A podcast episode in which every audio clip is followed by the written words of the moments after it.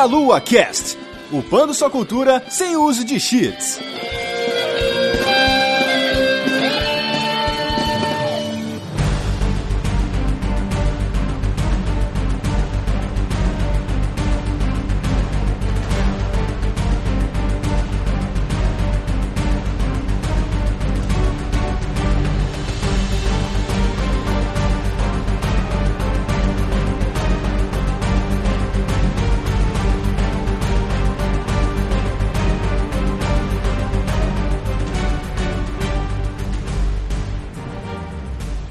Saudações, queridos ouvintes! Estamos começando mais um Meia Lua Cast. Eu sou André Bach, estou aqui hoje com o Matheus dos Santos. Fala pessoal, todos a bordo do trem do hype. Vamos nessa.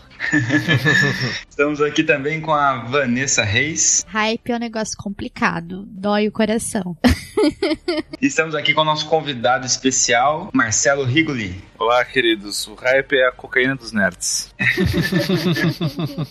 é mesmo, cara. Tem razão. Antes da gente entrar no tema, falar sobre o hype em si, quero que o Rigoli se apresente um pouquinho melhor, falar o que, que você faz, de onde você vem, onde mais os ouvintes podem te encontrar. Eu sou o Marcelo Rigoli, gosto de caminhadas na praia. Não, quer dizer, uh, eu sou psicólogo e na internet eu sou o psicólogo do SciCast. Então eu tô lá de vez em quando dando pitaco, tentando controlar o pessoal. Quando eu não consigo, a Flávia, que é veterinária, controla eles. Com tranquilizantes. Uh, com, com, tranquilizantes fortes. Basicamente vocês podem me achar no Twitter, no arroba Marcelo Rigoli. E aí, é isso aí. Onde eu tô nas interwebs, é por aí. Muito bem, muito bem.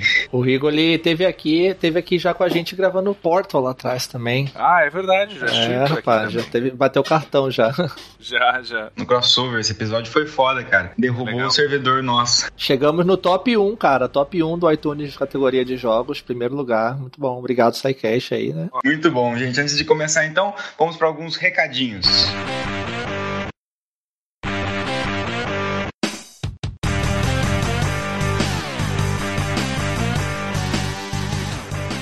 Muito bem, meus amigos, vamos, vamos dar uma freada nesse hype aqui agora, né, Vanzita, para poder dar uns recadinhos pra galera, né? É, a galera cria muita expectativa, mas nós estamos aqui porque a única expectativa que vocês podem ter é que nós teremos todo esse momento de spot em todos os caches. Exatamente, essa é a única expectativa que vocês podem ter assim permanentemente, mas eu ainda estou com uma expectativa no meu Kratos gostoso ano que vem, agora já, já anunciado para ano que vem mesmo no início, vamos lá. Ah, que delícia. Delícia, cara, estou de volta, meus amigos, faz muito tempo que eu não apareço nesse cast delicioso. Ai, saudade desse homem. Ai, gente, estou de volta aqui para recadinhos. Vamos começar com o um recadinho mais gostoso desse esporte que é a Brasil Game Show, né, Vanzita? Exato, galera. Está chegando, falta pouquinho, estamos quase lá.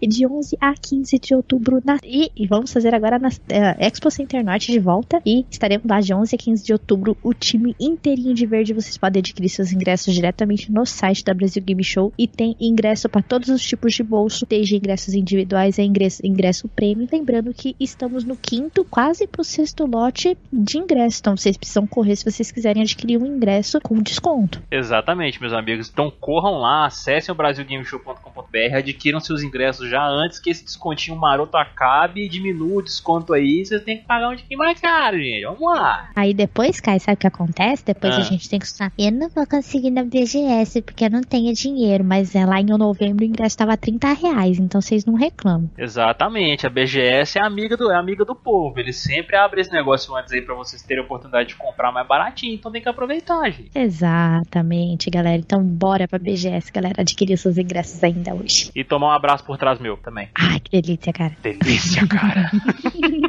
Aproveitando, Vanzita, falar com essa galera maravilhosa que nos acompanha aqui no Meia Lua, tanto nos casts quanto no YouTube, quanto no Facebook e Twitter também também, né? Que a gente tem o nosso padrinho, meus amigos, que vocês podem contribuir com qualquer quantia em real aí, tal, no boleto bancário, que vocês podem efetuar o pagamento no cartão de crédito nacional e internacional, que vocês podem estar ajudando esse projeto a crescer cada vez mais e para que possamos trazer conteúdos cada vez melhores, né, Vanzito? Exatamente, assim vocês vão estar ajudando esse projeto lindo chamado Meia Lua a crescer, galera. Então, sejam nossos padrinhos a partir de um real, gente, ou menos que um pão de queijo com aquele cafezinho da esquina também. Vocês podem nos ajudar muito com esse dinheiro. Exatamente. Gente, se vocês pararem de beber, olha só, hein, tô dando uma dica de saúde pra vocês agora que eu tô numa vida fitness aqui, já perdi 15 quilos, hein.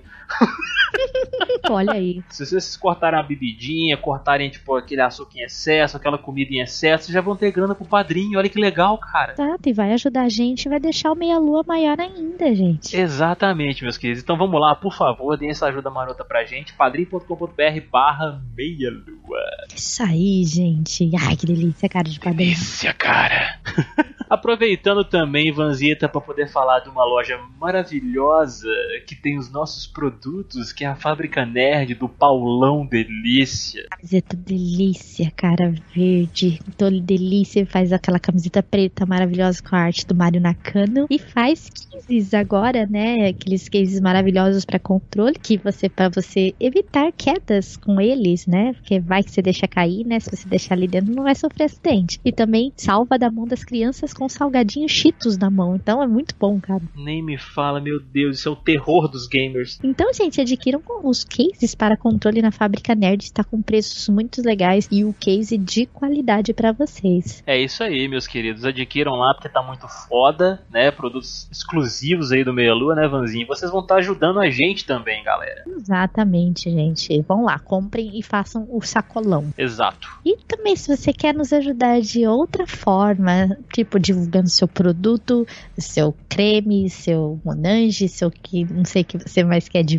Seu tênis pé, né, Van? Seu esmalte, seu batom. Então você pode entrar diretamente em contato com a Juliana no e-mail jujubavi@gmail.com. Muito hype essa semana, Caio. Muito hype, gente. Meu Deus do céu, cara, eu vi, um novo, vi um trailer novo de God of War, cara. Eu estou no hype. Foi decepcionante a conferência da Sony, mas eu tô no hype pra God of War, foda-se. É, e eu estou no hype pela Nintendo aqui. Estou, estão aguardando aí a Nintendo, né? De bem que o dia que vocês ouvirem esse cast, a Nintendo já vai ter feito alguma coisa, mas eu estou aqui no hype aguardando o lançamento do meu joguinho novo em novembro. É, exatamente. Então, gente, vamos nos banhar de hype, mas com moderação, hein? Com moderação, gente, porque a decepção da queda é triste quando não vem o que a gente quer. Exato. Vamos voltar ao nosso cast. Vamos lá, meus amigos. Abraço, beijo na bunda de todo mundo aí.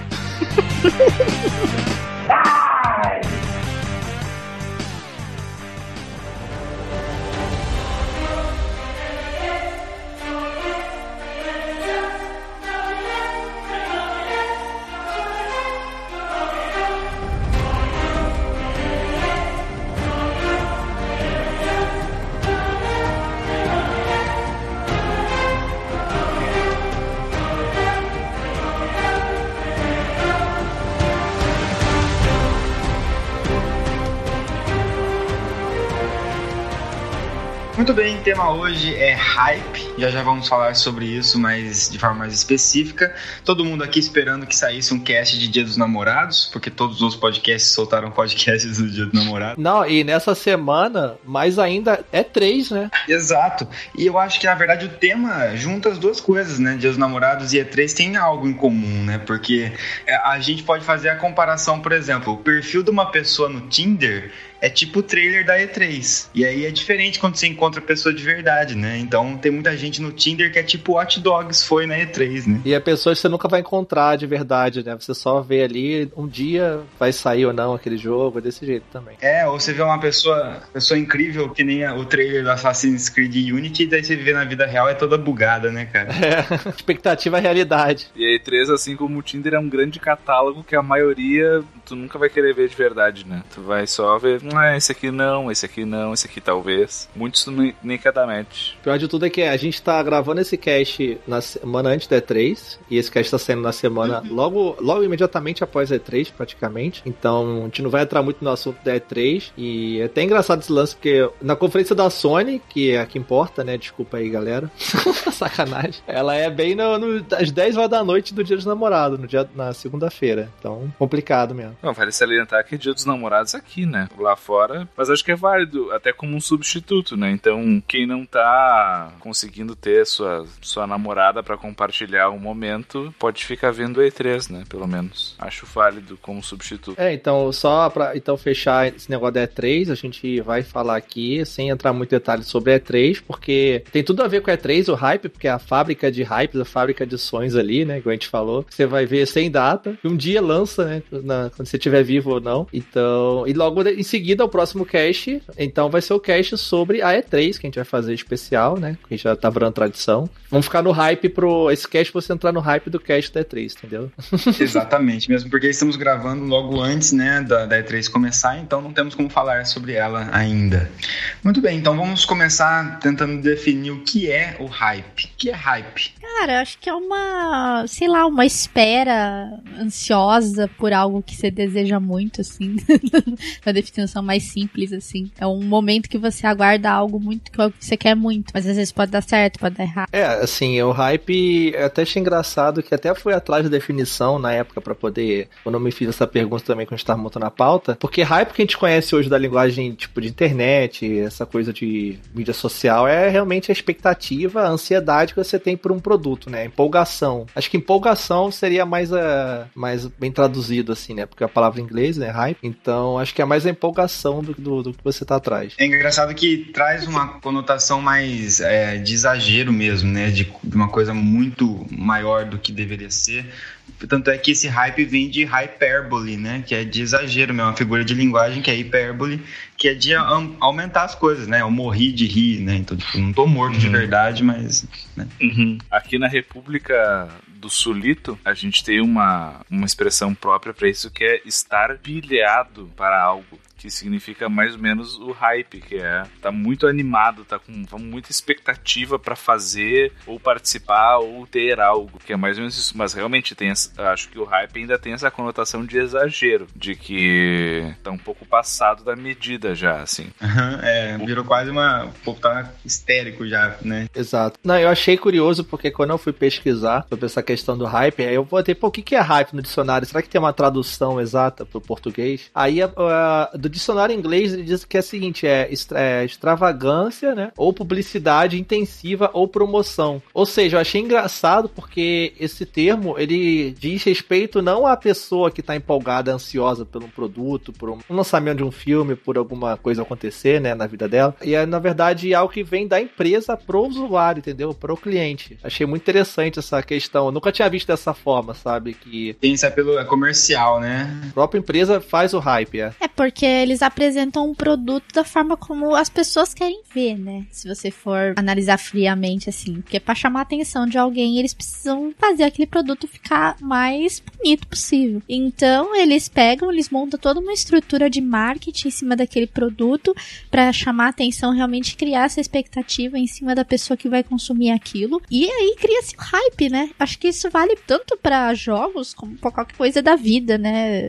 Que você for comprar qualquer produto. Eu acho também que às vezes não é só uma questão da empresa, né? Às vezes eu acho também que as pessoas às vezes se empolgam com algum título, cai na graça da galera, assim, por algum motivo, ou cria uma legião de fãs, assim, que elas mesmas criam um, alvoroço em cima daquele produto, né? Que às vezes nem era um produto que tinha tanta imagem na mídia, assim. Isso que você falou é bem verdade. É, é a impressão que a gente tem também, que eu sempre tive, assim, do que é comum pra gente chamar de hype hoje. E essa coisa de você falou do grupo também, né?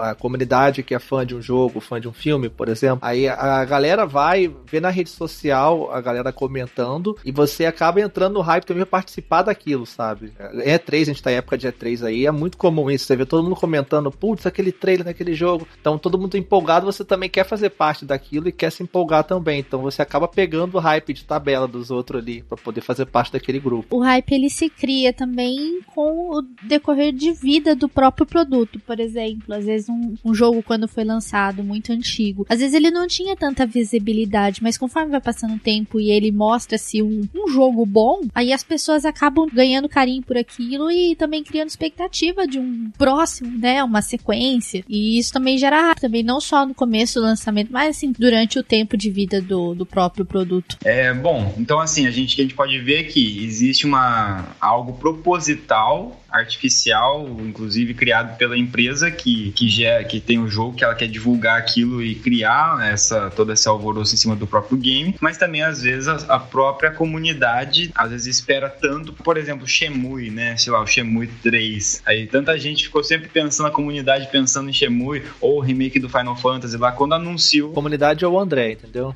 André é mais dois que para no Twitter. Depois você assiste lá o vídeo da E3, lá pra você ver o cara vibrando com. Então, era você, aquele cara e mais um outro no Twitter, sei lá. Cara, 3 já tá bom, já é uma república, já dá pra morar a gente, a nossa comunidade vibrou por Shemui. Teve um hype envolvido. Esse lance da empresa gerar o hype, né? Na questão lá da tradução, quando eu fui atrás, tava falando justamente isso, né? É propaganda exagerada, né? Ação de marketing, barulho da mídia. Hoje em dia você vê que as empresas realmente elas fazem muito isso para poder gerar o hype vem da pessoa, mas a empresa ela gera isso na pessoa, porque hoje em dia a mídia se vende muito em cima disso. A, a gente falou, a E3 é uma fábrica de hypes e tal, com um trailer que o próprio Shemui deu uma esperança pra uma pessoa de jogo que tava anos sem sair, e de repente dá uma esperança que ele vai sair e não tem data, não tem nada, entendeu? As pessoas criam aquela expectativa e voltam a falar daquilo. E o mais interessante é que a, a indústria hoje ela vive tanto disso que é os famosos teasers. Hoje em dia não sai o trailer de um filme, de um jogo, sai o teaser primeiro, que é só pra te gerar uma ansiedade a mais ali, né? E daí depois tem o trailer, que é uma versão mais completa, mais, com mais coisa, que mostra mais informações. Então, a própria indústria ela fomenta isso de uma forma que hoje em dia já faz parte, assim, sabe? É, em filme, em jogo e tudo, sabe? É, eu acho que também vale comentar que uma parte do hype depende das pessoas retroalimentarem o hype. Então, assim, beleza, a, a empresa lança o, o, teaser trailer lá do jogo, mas ela depende das pessoas retweetarem, compartilharem, darem um like e, e, falarem no trabalho e tudo mais. Então, assim, eu acho que tem uma parte do hype que dependem, depende das pessoas levarem isso adiante, assim, no sentido de é um fenômeno social. Tipo assim, como que tu ainda não viu o trailer do novo God of War, sabe? Tá todo mundo viu. Eu acho que o hype tem muito esse fator assim de das pessoas pressionarem umas às outras a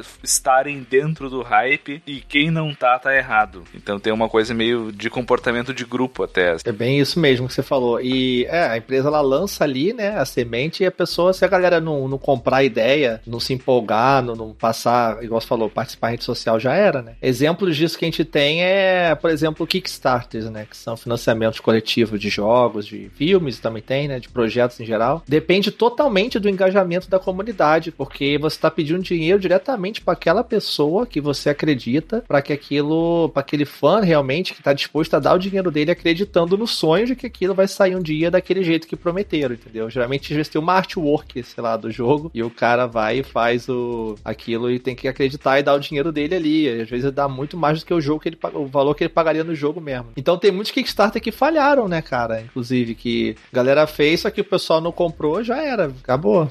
eu não conheço nenhuma estatística, mas eu acredito que a maioria dos Kickstarter não deve dar certo, assim como a maioria dos negócios não dá certo. Ou não alcança a meta deles, que eles previam, e tem que correr atrás de outros investimentos. Exato.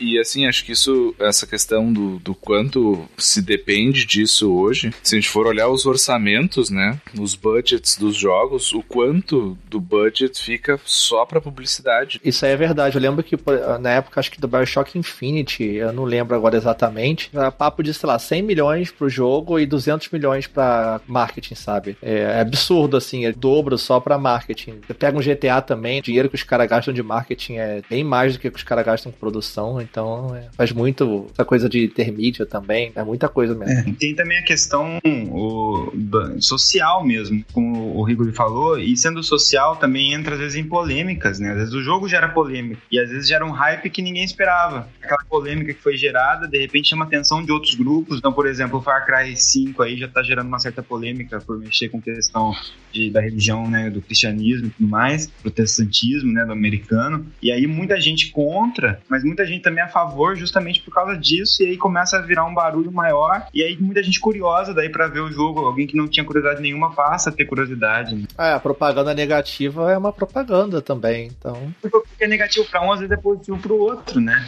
Então você vai falar assim, nossa, mas tá, isso tá atacando é, algumas coisas que acontecem dentro da minha religião. Mas o outro lá que também que é contrário, justamente, tem a mesma opinião, vai gostar daquilo, né? Então é difícil pensar, às vezes, negativo, né? O que é negativo? Depende, né? É, o próprio Outlast 2, nesse, que vai para esse caminho também, a questão de mexer com religião, com cristianismo, uma coisa perversa, corrompendo ali a vertente do cristianismo. Então, ele mexe com isso, cria toda uma polêmica e isso faz o marketing.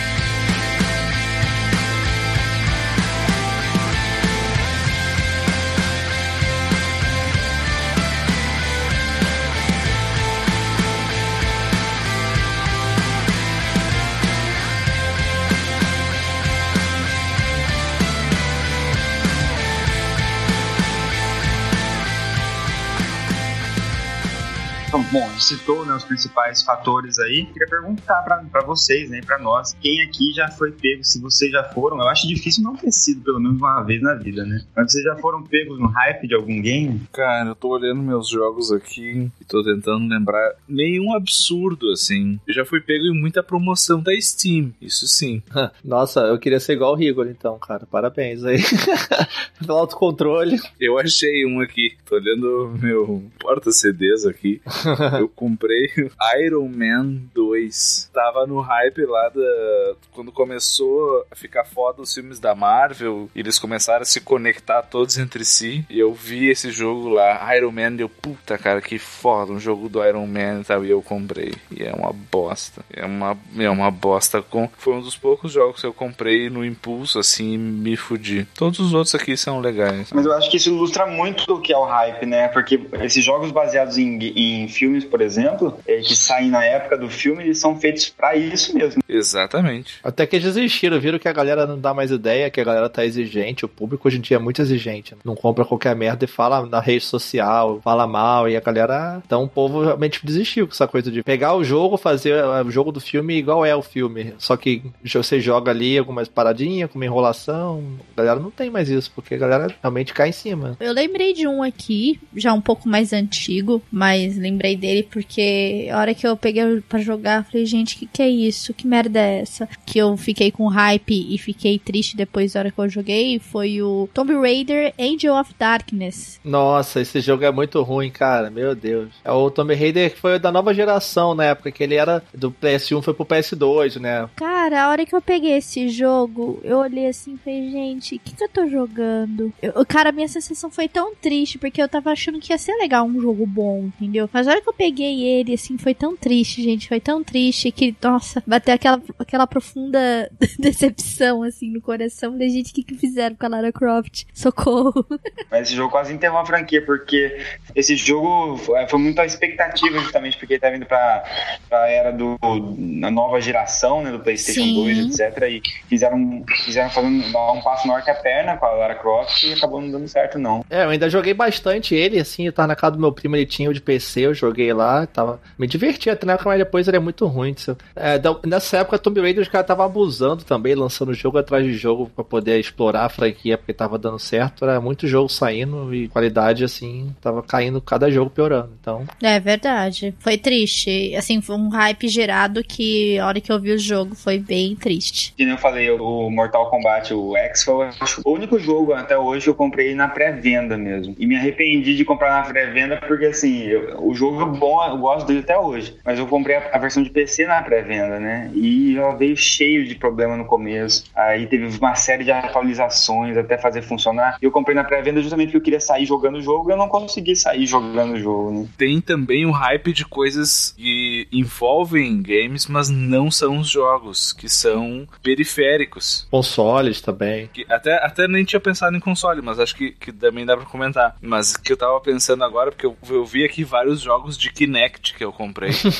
porque eu acabei migrando. ah, eu tinha um Play 1, e daí eu pulei o Play 2, porque eu fiquei jogando PC. E daí eu comprei o 360, ao invés de voltar pro Play 2, pro Play 3. Eu comprei 360 porque ia sair o Kinect. E daí eu tava alucinado por causa do Kinect, eu entrei no hype do Kinect. E eu me senti um pouco enganado, assim. Aquela E3 enganou todo mundo, aquela E3 lá que tinha o tal do Milo, né? Que era um, tipo um molequinho que você Aham, conversava. é isso mesmo.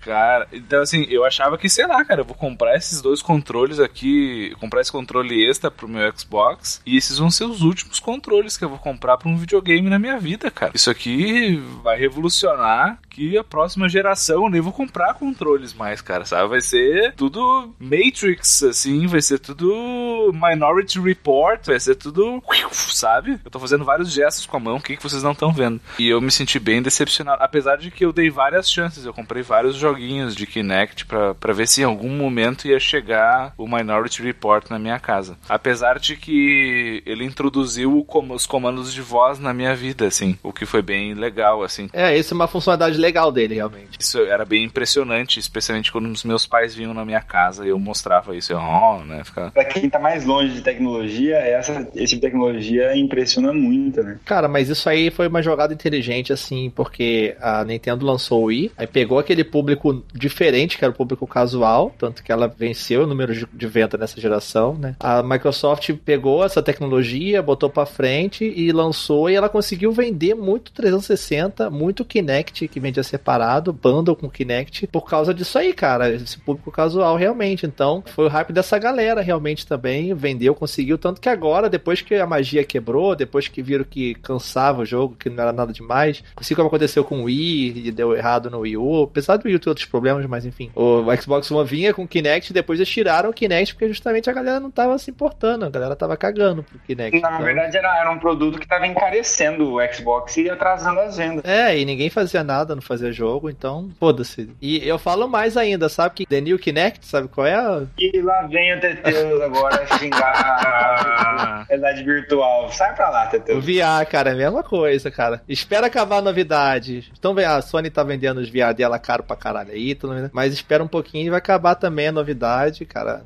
Vai, vai ficar por aí também. Igual você falou, é legal pra quem não conhece, enfim, mas vamos ver como é que vai ser. Cara, a gente tem um projeto de pesquisa com realidade virtual faz sete anos já. Pra gente é nada novidade a realidade virtual. Assim, a gente tá trabalhando com isso há um tempão. E a gente tá achando o máximo porque tá barateando um monte os equipamentos agora. É, eu acho muito legal pra fora de jogo, é pra fora de jogo. Pra jogo os caras têm que, sei lá, fazer muita coisa legal, hein. É, não, tem que avançar mais. Mas assim, pra gente tá ótimo porque tá barateando um monte os equipamentos. Falando de hype aqui, do meu caso, assim, eu sou vítima do hype a cada dia, assim, então. Hypólatras anônimos, né? É foda, porque assim, até às vezes esse jogo aí eu não tô muito afim, não. Aconteceu comigo aquela questão de você querer. Você vê todo mundo falando daquilo e você quer fazer parte também, entendeu? Putz, deve ser bom mesmo isso aí. Por exemplo, ó, Metal Gear 5. Eu gosto pra caralho de Metal Gear, mas como eu tava. O 4 eu não consegui jogar na época que eu não tinha o Play 3, eu não tava ligando muito assim pro jogo. E a galera foi falando tanto que no final fui no dia do lançamento no shopping comprar pra poder jogar o jogo, sabe? Fui pego pelo raio. Bioshock Infinite também. Bioshock eu nunca tinha jogado sério o jogo. E a galera falando tanto do Infinity e tal, o jogo vai agora, vai, vai ser foda. Fui lá, fiz pré-order do jogo, comprei na pré-venda no Steam. O GTA V eu comprei no lançamento também, cara. Me deu um puta hype o GTA V. É, GTA você sabe que vai ser bom, né? Não é muito a minha, assim, eu jogo, acho foda, mas. Pior que eu fiquei com tanto hype que eu me decepcionei mesmo sendo um puta jogo, entendeu? Witcher 3 foi a mesma coisa comigo também. O Witcher me pegou no hype da galera, porque os Witchers eu nunca tinha jogado sério, Witcher, joguei muito pouco do 2. Agora vai então, vamos comprar essa parada aí. Comprei também lá no dia do lançamento. O hype tem muito isso, né, cara? Você vê todo mundo falando no Twitter, na rede social, galera que você acompanha na internet e tal. Você, porra, deve ser bom isso aí mesmo. Você vai e vai atrás e, tipo, aquilo te faz acreditar que a parada vai ser boa. Às vezes nem é tão boa assim também, né? Tem esse aspecto. Ou você se frustra foda, sabe? Ou então você pode até ser influenciado às vezes também. Cara, eu comecei a assistir Cavaleiros do Zodíaco quando eu tava na primeira série do Fundamental, com 7 anos de idade, por causa do hype, cara. Porque a molecada ficou tão, fazendo tanto barulho em relação a isso que eh, não, só se falava em Cavaleiros do Zodíaco na escola, não conseguia conversar com nenhum amigo, cara. Daí eu falei assim, ah, vou assistir esse negócio aí pra ter o que falar. E depois eu curti pra caramba e tal, mas comecei a assistir por causa disso. Não, não precisa nem voltar muito assim, ô André. É, hoje em dia, assim, nossa realidade, saiu uma série nova no Netflix, vamos dizer, saiu Touch Reasons Why, olha lá. É, todo mundo tá falando da série, então você chega no trabalho, a galera tá falando da série, você, pô, vou ver esse negócio mesmo, então, pra poder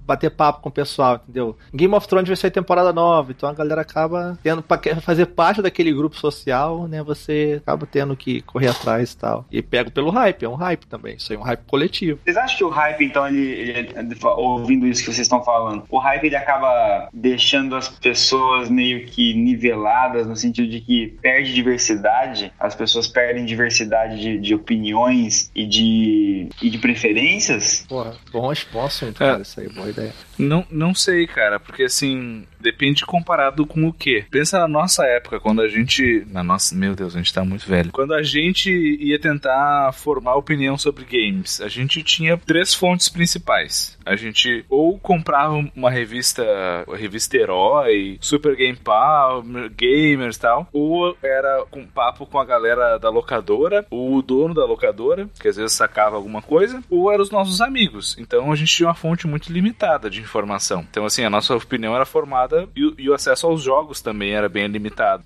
E eu morava no interior do estado aqui, então, tipo, era bem limitado mesmo, assim. Hoje, eu acho que a gente tem muito acesso e a gente, por isso que a gente tem que ser tão bombardeado de informação para que a gente, apesar de ter tanto acesso, a gente vá para os mesmos lugares. Por isso que eu acho que tem o fenômeno do hype, porque senão, cara, sei lá, tu abre um catálogo de jogos aí numa PSN da vida, numa live, numa Steam, cara, tem mais jogos do que vai poder jogar a vida inteira. Então, se não tiver propaganda te bombardeando e te dizendo que, olha, os jogos do ano vão ser esses daqui, tu vai ficar jogando sozinho um jogo que tu não vai ter com quem comentar. É uma realmente, que você tem que passar ali, né, um filtro, tem isso. Ainda mais que a gente tem pouco tempo hoje em dia. É, mas de alguma forma eu acho que te- tem esse lado que é um lado positivo, até de integração com outros seres humanos, né?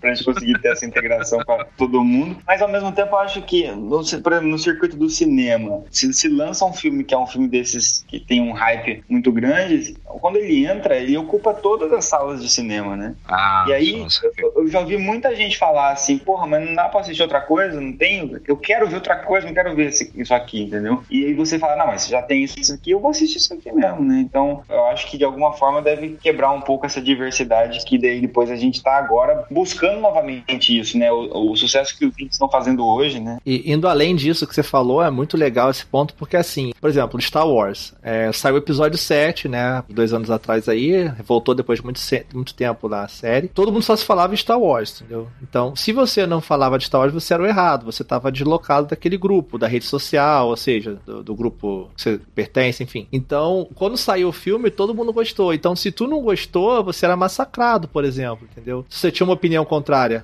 Eu não assisto Game of Thrones, eu não curto. Ah, mas aí você tá errado. Você não gostar de Game of Thrones, já tá errado. É, então, olha aí. Era isso que eu ia comentar. Eu acho que o hype ele gera uma polarização, que é assim, quem embarcou no trem do hype tá certo e quem não embarcou ficou na estação tá errado. Que é aquele comentário que eu fiz antes lá da pressão social, né? Que é assim, como assim tu não viu o trailer, sabe? As pessoas ficam indignadas que tu não viu o troço, como se assim fosse um, um alienígena. Ah, Tem duas situações. Tu não viu, tu tá errado, ou se tu viu e não gosta, ou e não gostou. É pior, né? Porque tu é um, um herege. Tu negou a palavra do Senhor. O maior problema disso tudo é, ainda mais a questão de época de rede social, essa coisa toda de Facebook, Twitter, esses algoritmos, é que a pessoa que não gosta, ela é errada de, de uma certa coisa. Isso se aplica pra qualquer coisa na vida, não só sobre isso. Tu não gosta de, de vídeo de gatinho, tu não gosta de certa posição política, vamos dizer isso, que, que seja. E você acaba rejeitando aquela pessoa. Ah, você não concorda com isso, então você tá errado. Então você ignora aquela pessoa e você acaba gerando aquela tua própria bolha também, né? Então você só anda com quem você gosta, com quem gosta do que você gosta, que você não abre, não tá aberto a outras opiniões, outras. Então gera tudo isso. Então vai muito além também disso tudo, para vários aspectos da vida, não só com jogo, filme, que você gosta ou não É, gosta. uma vez eu tava lendo até sobre isso na questão das propagandas direcionadas né, que a gente tem na internet, no Facebook. Você vai lá, pesquisa um produto que você tava querendo comprar e de repente só aparece mensagem daqueles produtos pra você no Face, né? E cada vez mais o algoritmo vai sacando o que você gosta e fica te mostrando produtos que você gosta e nunca te oferece mais um produto que você nunca pensou em adquirir, mas de repente você talvez fosse gostar, entendeu? Então você cada vez mais passa a se especializar naquilo que você gosta, né? Sem abrir para coisas que você não conhecia, mas que poderiam vir a te, a te, é, acrescentar, né? É aquilo, você não sabe que você precisa até você ter aquilo. Isso até pra jogo mesmo. Você às vezes lança um jogo que você não esperava, e você joga e você, caralho, caralho, como eu nunca pensei nesse jogo, é incrível, sabe? E não era aquilo que você queria. Vamos dizer um Resident Evil 7, vamos dar um exemplo aí. Mudou pra caramba o jogo, primeira pessoa, odeio a Capcom, acabou Resident Evil, não sei o que. E o cara joga e, caralho, esse jogo, vamos jogar com olhar sem ser crítico, com olhar mais aberto. E o cara, poxa, esse jogo tem méritos, olha só, ele não é uma cópia de Outlast, não é uma cópia de Silent Hill, e tem tanta coisa maneira, e o cara acaba gostando e ele vê que não era aquilo que ele queria, aquela fórmulazinha de sempre, que ele esperava aqueles personagens, mas então, a partir do momento que ele foi oferecendo uma coisa diferente, ele descobriu que era aquilo que ele, ele gostaria, mas não aquilo que ele queria, né? Então tem muito isso também. Pra fechar o que você falou, que é legal, que essa questão que você disse do, de que você pesquisou, saiu o trailer do God of War novo. Eu fui no Google, botei God of War. Aí começa a aparecer anúncio de pré-venda do God of War pra mim no, no, no, meu Facebook, um monte de lugar. E agora tudo que eu vou mostrar God of War. Então você acaba virando um produto da, dessa engrenagem da indústria, que a gente falou, a questão lá, lá atrás, de que o hype é gerado pela indústria também, né? Pelo, pela propaganda, pela empresa. Então você acaba ficando dentro dessa e você acaba cada vez mais se afundando no hype, porque onde você for vai ter God of War mostrando, vai ter o jogo mostrando pré-venda e mostrando o trailer no vídeo relacionado do YouTube. Então você acaba caindo na armadilha da, da corporação, da grande engrenagem. Ah, por exemplo, eu procuro, eu procuro muita coisa de concurso público, né? Quando eu entro em determinados sites, até site tipo aleatório, se aparece lá a promoção do apostila. Eu falei, gente, como assim? Esse pessoal me perseguindo? Primeira vez que começou a acontecer isso, eu comecei a achar assustador, de verdade, assim. Quando tu vê, tu vai entrar lá, tá lá, aumente seu pênis. Aí tu fica, como assim? Por que isso? como assim eles.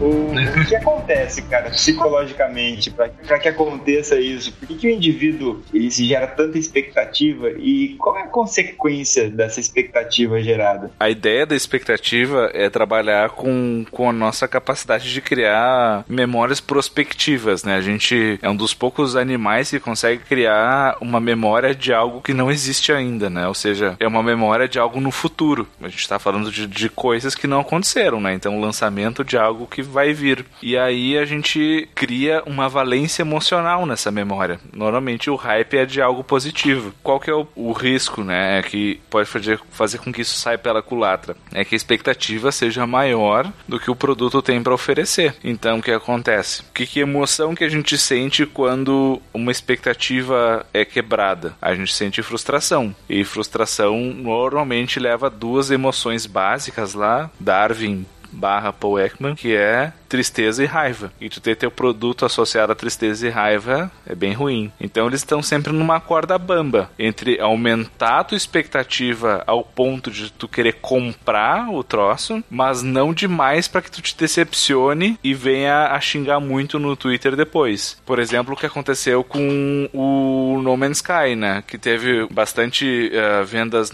no pré-venda e nos primeiros dias e logo que começou a sair os reviews, as vendas caíram, assim, né? Ou como uh, filmes também, o Batman vs Super-Homem. A primeira semana teve muita venda de ingresso e a segunda despencou. Claro, vendeu bastante ainda, mas comparativamente, por causa que as pessoas saíram muito decepcionadas, porque tava um hype tão foda que a expectativa tava tão alta que não batia as expectativas mais. Foi o marketing agressivo também. Então Isso. vai tudo aquilo somado. Tem um fenômeno que a gente chama de ancoragem. Quem propôs essa ideia aí é o, é o Daniel Kahneman, que é um psicólogo, que por sinal é o único psicólogo que tem um prêmio Nobel até hoje, e é um prêmio Nobel de economia, né? Porque não tem Nobel de psicologia, né? Então, o que, qual é a ideia, assim, né? As experiências que a gente vive em um dado momento, elas estabelecem um patamar de como são as coisas, vamos dizer assim. Vamos dar um exemplo. Vocês estão andando no shopping, aí vocês passam por uma loja de, de games, e aí essa loja, ela tem lá um jogo que vocês veem ali e ele tá custando uh, 100 reais. Tá na promoção. Aí vocês estão andando pelo shopping, continuam andando, e vocês veem que na outra loja uh, esse jogo também tá na promoção. Só que lá tá 95. Vocês vão pensar que, bom, tá mais barato. Só que na verdade o preço original do jogo é 200 reais. Só que vocês vão sair com a impressão de que 100 reais é caro para pagar pelo negócio. Sendo que a ancoragem foi feita a partir de 100 e não a partir de 200. 200, porque a, a memória não existe de 200.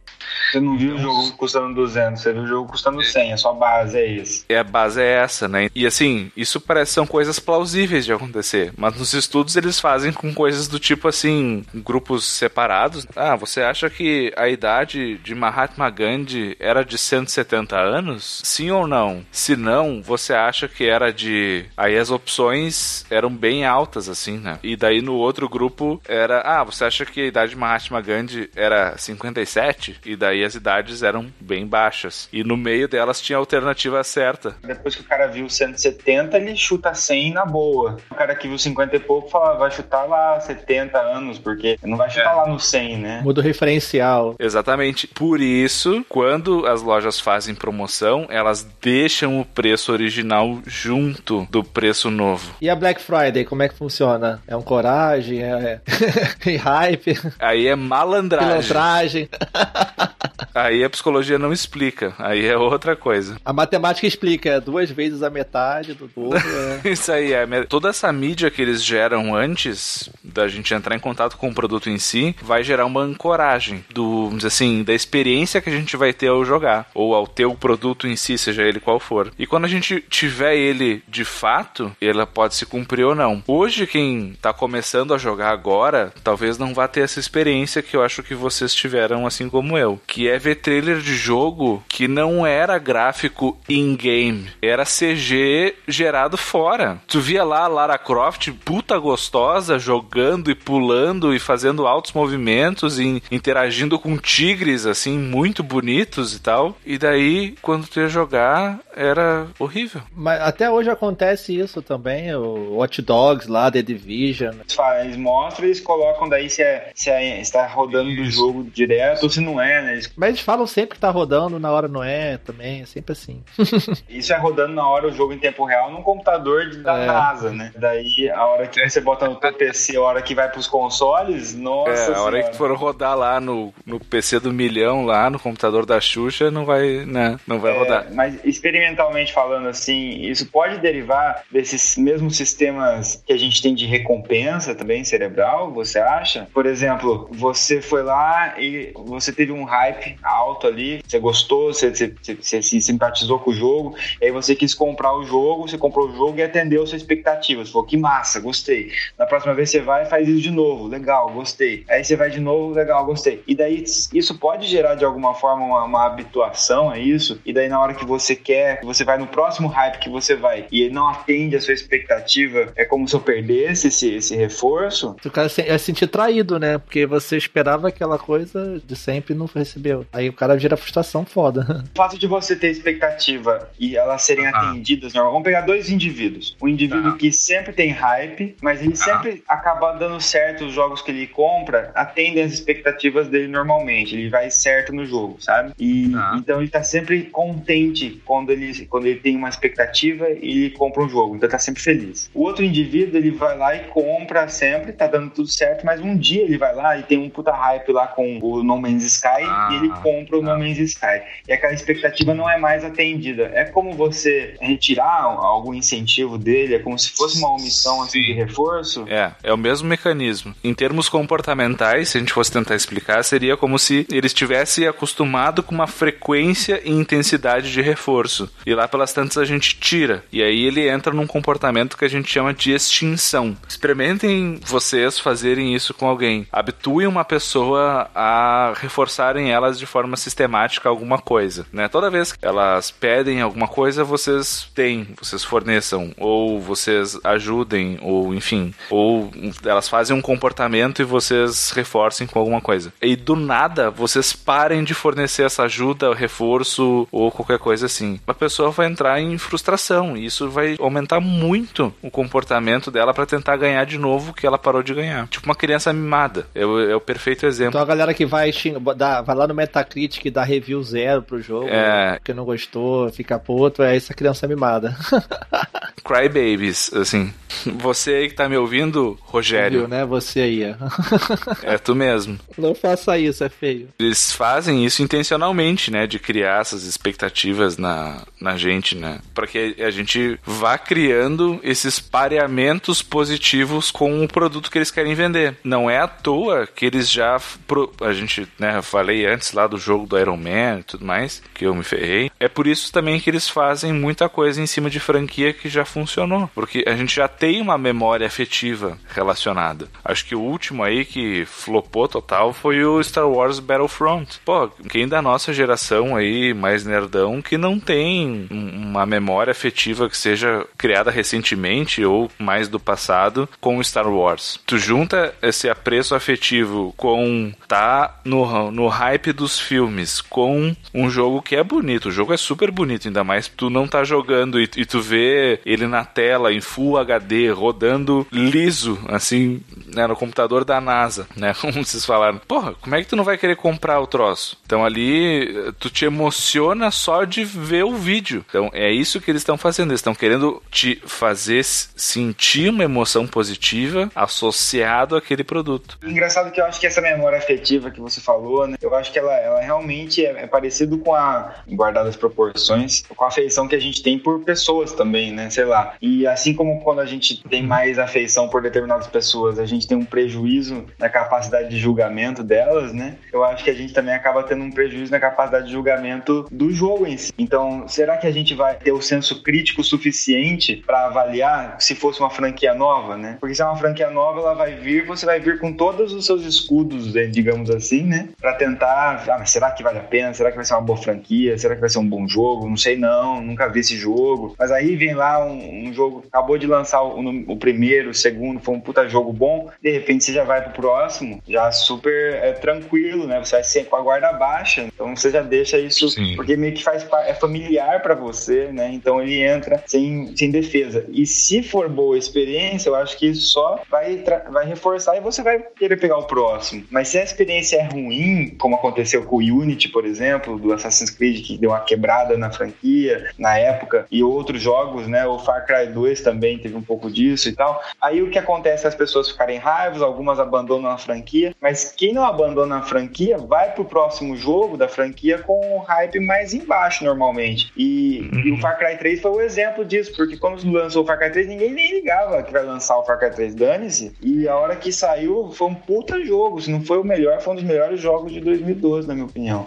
Então, a expectativa lá embaixo tem um efeito contrário, né? Depois. Por isso que é até bom uh, você. Hoje em dia eu tento fazer isso às vezes, é fugir de trailer, fugir de notícias, sabe? Fugir de vazamento, principalmente. Porque senão você acaba, com filme principalmente, que você acaba vendo o filme todo ali nos trailers, uh, todas as cenas de ação, tudo que vai acontecer, você acaba pegando o plot todo. Então você fugindo de tudo, você abaixa a expectativa.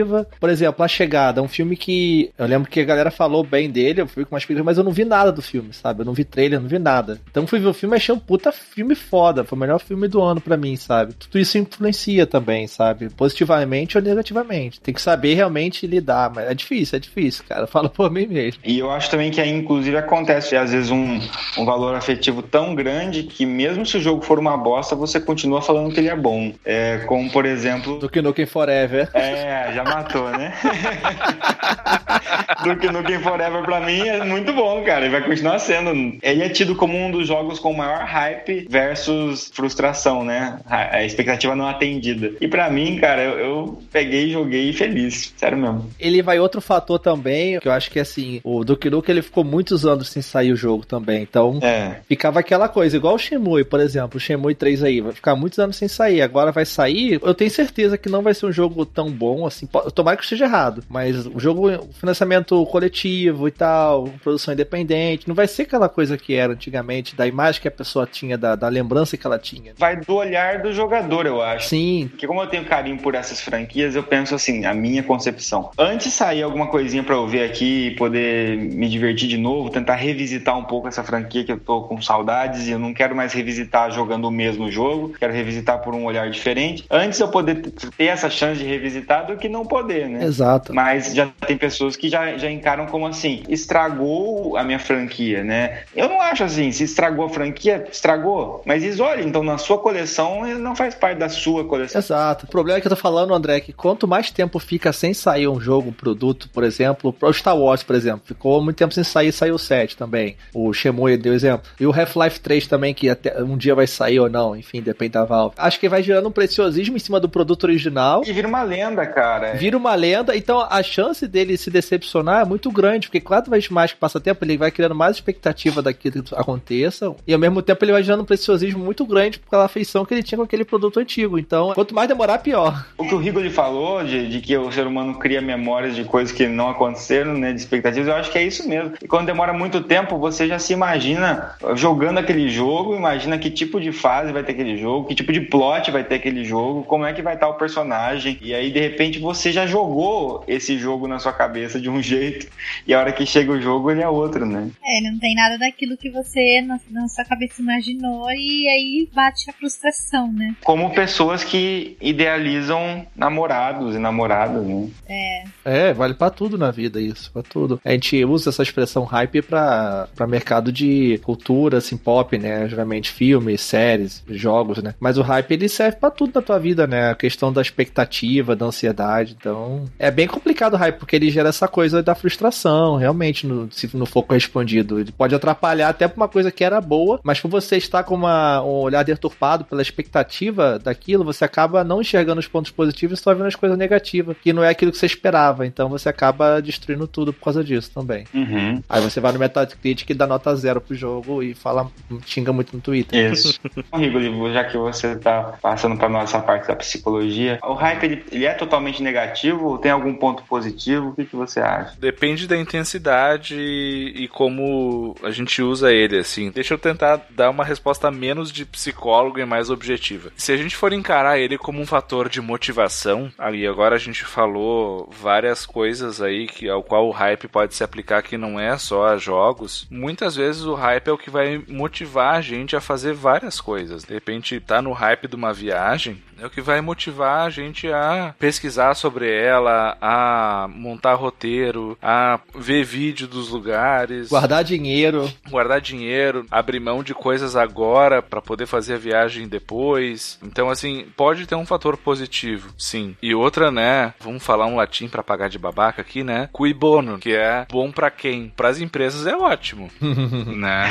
Então, pro consumidor nem tanto. Tem um fator de compra. A função do hype da empresa é fazer o produto vender mais. Porque se a pessoa tá no hype, o hype é um estado de empolgação, é um estado às vezes até de euforia. E se ela tá nesse estado, ela não é o melhor estado para ela tomar decisões, especialmente se ela, essas decisões envolvem gastos financeiros. Não são as partes mais, entre aspas, racionais do cérebro que estão ativadas.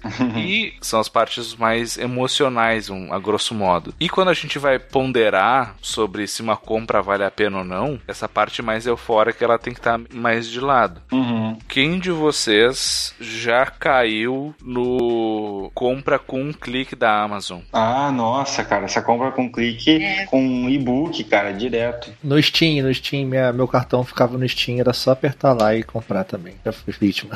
Isso é o mesmo princípio. Te roubar, vamos dizer assim, a oportunidade de ponderar sobre a tua compra. Uhum. Então, quanto menos tempo e menos etapas e menos raciocínio tu depositar sobre aquilo ali, mais provável vai ser a tua compra. Pô, tem uma parada da Amazon lá nos Estados Unidos, um botão, né? Um, fica na tua cozinha, sei lá, e você aperta ali, acabou o detergente. Você só aperta ali, pum, Ah, sim. e vai sim, chegar o detergente na tua casa. Acabou papel higiênico. Sim. Porra, quantas etapas são eliminadas nisso aí? Putz, É. várias. A ideia é mais ou menos essa. Tem esse lado ruim, que é ela te priva de pensar melhor sobre algumas coisas, mas tem um lado bom que ela vai te motivar e às vezes, assim, nem toda compra impulsiva é ruim. Hoje, hoje no caso, né, datando o programa aqui, Brasil em crise e tal, onde a gente não pode ficar gastando e tudo mais, né, a reveria, assim. Às vezes, tu te dá um luxo de comprar uma coisa, assim, sem pensar muito e curtir ela, seja um jogo, seja o que for. Às vezes é um prazer que vale a pena, mas ficar fazendo isso sempre e sob pressão de uma indústria que gasta bilhões, assim, pra te forçar a isso, aí é, é mais complicado. Tem esse lado bom da motivação e tem o lado ruim que é, às vezes, fazer coisas impensadas que podem te, te prejudicar um pouco, né? Sim, sim. Eu acho que esse lado positivo que acaba sendo questão de jogo, vamos dizer, você tava tão ansioso por um jogo, você ficou, cara, esse jogo que eu gosto, essa franquia que eu gosto e tal. Aí quando sai o jogo, você cria expectativa, você pode se fuder, claro, geralmente é assim, quando você tiver hype, você vai, o jogo é ruim, você fica frustrado, mas quando o jogo realmente é bom e tu curte, você se sente meio recompensado também, sabe? Ah, putz, eu acreditei desde o início, eu tava certo, não me decepcionaram, tem esse lado também, mas é muito arriscado também. Eu vivi vários hypes legais, assim, como eu não tive nenhum exclusivo do PlayStation na geração anterior, ano passado, basicamente, eu só fiquei jogando os exclusivos que saíram pro PS4, porque agora eu migrei de volta pra Sony, né? Comprei um Play 4. Então, assim, joguei Uncharted, joguei o God of War. Enfim, eu tava no hype para jogar, porque todo mundo falava bem e eu nunca tinha jogado, porque eu tava com 360. E foi muito massa eu poder viver essas experiências todas, e eu tava acreditando piamente que ia ser ótimo, né? E foi. Então, assim, eu concretizei o meu desejo e foi muito bom. Claro, poderia ter sido péssimo, né? Mas, assim, foi ótimo, foi muito bom. O outro lado que você falou da questão do impulso, de você ser impulsivo, entra outro quesito que é a questão da pré-venda. Ah, sim. Essa é perigosa. O cara tá vendo o trailer e tal, tá empolgado lá, né, André? Vendo o vídeo do Shemui na, na E3. eu comprei na pré-venda, porque na verdade eu contribuí com o projeto, né? Não, eu tô zoando, mas eu sou beat de pré-venda, eu compro pra caralho em pré-venda também. Você acaba pegando no hype você não tem nem tempo de pensar, o produto nem saiu, você já tá comprando. Uhum. É, outra pergunta que eu faço a vocês, a pré-venda, ela é boa? Ela vale a pena mesmo? Qual a vantagem da pré-venda, sabe? O que, que você vai ganhar com isso, entendeu? Cara, é verdade. A pré-venda eu acho que ela até faz muito sentido para viabilizar projetos menores, né? Que, de empresas menores que não tem condição de viabilizar o seu jogo se não, já não tiver o, uma parte dos consumidores é, já confirmados que vão querer esse produto. E a forma de confirmar isso não é falar, ó, oh, eu vou querer comprar sim, porque você já fez isso, né? Em qualquer lugar você perguntar, ô galera, quem vai querer tal coisa aí? Eu tô indo pra algum lugar. Aí, ah, pode trazer. Aí você traz e a pessoa não quer, entendeu? Então a empresa faz isso querendo que as pessoas já comprem, com a certeza que ela vai é, já pagar e aí ela pode produzir já sabendo que tem o comprador e já tem o dinheiro. Então acho que isso é bom para empresas pequenas, para pequenas editoras. Faz muito sentido na minha cabeça e nesse sentido eu acho que é até positivo para todo mundo, porque ajuda a viabilizar um jogo que talvez não fosse viabilizado sem isso. Agora, para grandes empresas, eu acho que realmente eles ficam tentando dar uma skin, dando uma coisinha a mais, tipo uma, uma DLC, algum acesso exclusivo. Hoje em dia tem o preload exclusivo, que é você baixar o jogo antes de você, quando é digital, claro. É. Baixar o jogo antes de, tipo, sei lá, dois dias antes, você já quando lançar, tá o jogo já baixado, só jogar, e você ser o primeiro a jogar, os primeiros a jogar. Foi nessa merda que eu entrei no Mortal Kombat, porque daí eu falei, tinha um preloading, e eu com o Caio, tava os dois malucos falando assim, não, a gente tem que jogar a hora que lançar, no segundo que lançar, né? A gente deixou baixando o Mortal, só que veio com problema. E daí a hora que a gente foi jogar, na hora antes de todo mundo, entre aspas, não rodou. E daí a gente ficou os dois desesperados e frustrados, e aí vem realmente o que o Igor falou, a gente tava com raiva, xingando e tava depois triste, foi dormir triste de não ter jogado. E depois no dia seguinte tava todo mundo já comprando e baixando com o patch de atualização e eu tava baixando o patch e joguei depois de muita gente tendo comprado na pré-venda, né? O Diablo 3 foi isso também, a galera que tava no hype absurdo, porque vários anos sem sair o jogo, comprou pré-venda, o meu eu comprei pré-venda também, mas o meu eu peguei na física, e a física chegou, sei lá, dois meses depois no Brasil, foi foda isso. isso é foda. É, todo mundo jogando e eu lá só olhando. e a galera tava jogando digital de madrugada, assim, não foi trabalhar e, e tava uma merda. Você não conseguia logar e tal. Foi até na época, época discutiram muito a DRM e tal. Você tá online para jogar. Uhum. Tem essa coisa. E uh, hoje em dia aconteceu isso com o Tekken também comigo. Você compra lá, vai jogar o jogo, tá tudo zoado, online, não funciona e tal. E você, por exemplo, o Mass Effect Andromeda, que a galera malhou o jogo pra caralho saiu. Eu tava num hype absurdo, mas não peguei o jogo no lançamento. Agora eu peguei o jogo, eu já tá cheio de patch, já tá cheio de correção, já é muito melhor de se jogar, já tá outro jogo, sabe? Cara, se você for analisar friamente, é muito mais racional você esperar o jogo sair um pouquinho. Pega um dia depois, assim, pega o review dos jogos, vê as notas notas quando sair, vai lá, analisa, vê realmente se você quer e compra, do que fazer a pré-venda. Só que tem o lance que você falou das. que a galera faz, a, que é o que mais me puxa pra uma pré-venda hoje em dia, que é a questão de conteúdo exclusivo. É. Você compra a pré-venda, você ganha um bônus ali de, sei lá, de, de gold no jogo, ganha uma skin, né? Ganha um, um personagem. É, no Mortal Kombat vinha o Goro lá na pré-venda, né? Já, já chamou atenção por isso. Então, realmente, também concordo. Mas de alguma forma você vai ter depois acesso a esse conteúdo. Você pode ter acesso, não vai ser uma coisa tão incrível ter comprado antes. Para mim, pré-venda hoje de grandes franquias, de grandes jogos, não se justifica. Assim, eu não faço mais. É, é bem complicado, cara. Ou falaram do No Man's Sky aí, né? Que é o maior exemplo recente de, de frustração da galera, de culpa do hype, por causa do hype absurdo que fizeram, porque o jogo, ele era um jogo independente, de uma equipe super pequena, menos de 10 pessoas, que a Sony pegou a ideia, botou no E3 e, tipo, começaram a vender marketing em cima do jogo, marketing, marketing, marketing, e a galera criou uma esperança absurda. Uhum. Aí olha no que deu, né? Uhum. e a galera fez pré-venda. E mais do que isso, hoje em dia o Steam tem uma ferramenta de refunding, né? E você consegue pedir reembolso do jogo dentro de uma semana. Se tiver tantas horas de jogo, alguma coisa, tem umas regras lá. E você pode pedir o seu dinheiro de volta. Imagina o prejuízo pra uma empresa que tem isso, cara. é. É que lá nos Estados Unidos essa política já existe, né? Não lembro quanto tempo é, não sei se é 24 horas, se é dois dias, se é quantos dias é. Tem uma legislação que prevê que praticamente toda compra é reversível. Tem um negócio desse. Então, assim, é basicamente só uma transposição pro mercado di- digital, assim. E só que para outros países, né? Até não sei como é que isso funciona com o negócio da pré-venda lá. Se a pré-venda tem tem essa esse refund que eles chamam, né? Não, e o pior de tudo é que a galera ficou tão puta com o No Man's Sky, por exemplo, que o pessoal começou, além de pedir o refunding e tal, elas é, abriram o processo, processo mesmo, judicial, Sim. De propaganda enganosa, né? falando de propaganda enganosa, que ven- venderam um produto que não é o que foi entregue. A galera fica exigindo bastante, né? É o ponto, nesse ponto do No Man's Sky aí. A situação deles ficou bem complicada. Um estúdio pequeno. É, e chegar a um ponto em processo que as pessoas não ficam. Tem já pessoas se todo mundo for abrir um processo por,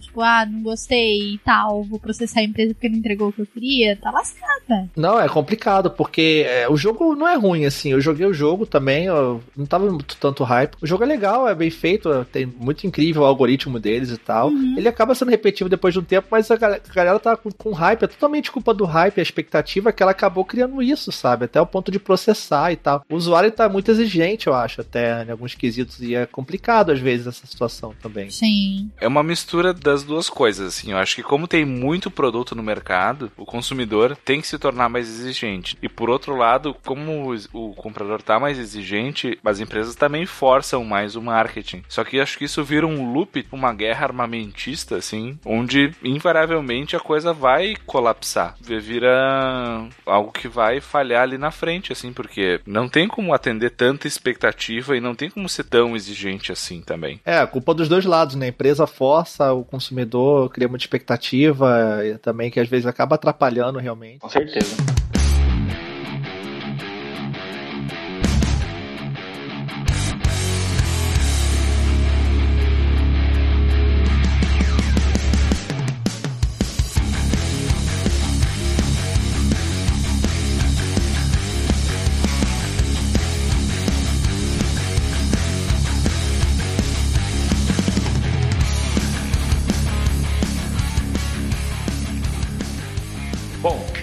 Aproveitar aqui então, já que a gente falou sobre hype, falou bastante sobre os aspectos psicológicos, sobre como a gente se sente em relação a isso, como a sociedade reage em relação a tudo isso, e falar sobre alguns exemplos, né? Dar alguns exemplos práticos disso. Mas antes de dar os nossos exemplos, eu, eu joguei essa, essa pergunta lá no grupo do Meia Lua, então quem não faz parte, entrem lá, grupo do Meia Lua Game Hall no Facebook. Fiz três perguntas lá. Perguntei qual jogo que a galera tava no hype de jogar atualmente, qual jogo que a pessoa teve muito hype, mas depois decepcionou, e qual jogo a pessoa não teve hype nenhum, não teve expectativa e de repente se surpreendeu positivamente, né? Tem algumas respostas aqui, são legais pra gente comentar, né? Queria primeiro agradecer as pessoas que comentou, mandar um abraço pro Gabriel Garbi, o Franco Grolho, o Vinícius Ramalho, Marcos Rocha, Paulo Campelo, o Bruno Alves, Vinícius Correia, Marinaldo Barbosa, Pedro Emanuel e o Matheus Cruz, que foram quem comentaram. E a- olha como tem a ver muito com expectativa e com experiências pessoais, né? Alguém respondeu que The Last of Us tendo sido uma, uma boa surpresa. Não tinha jogado antes, daí jogou e curtiu pra caramba.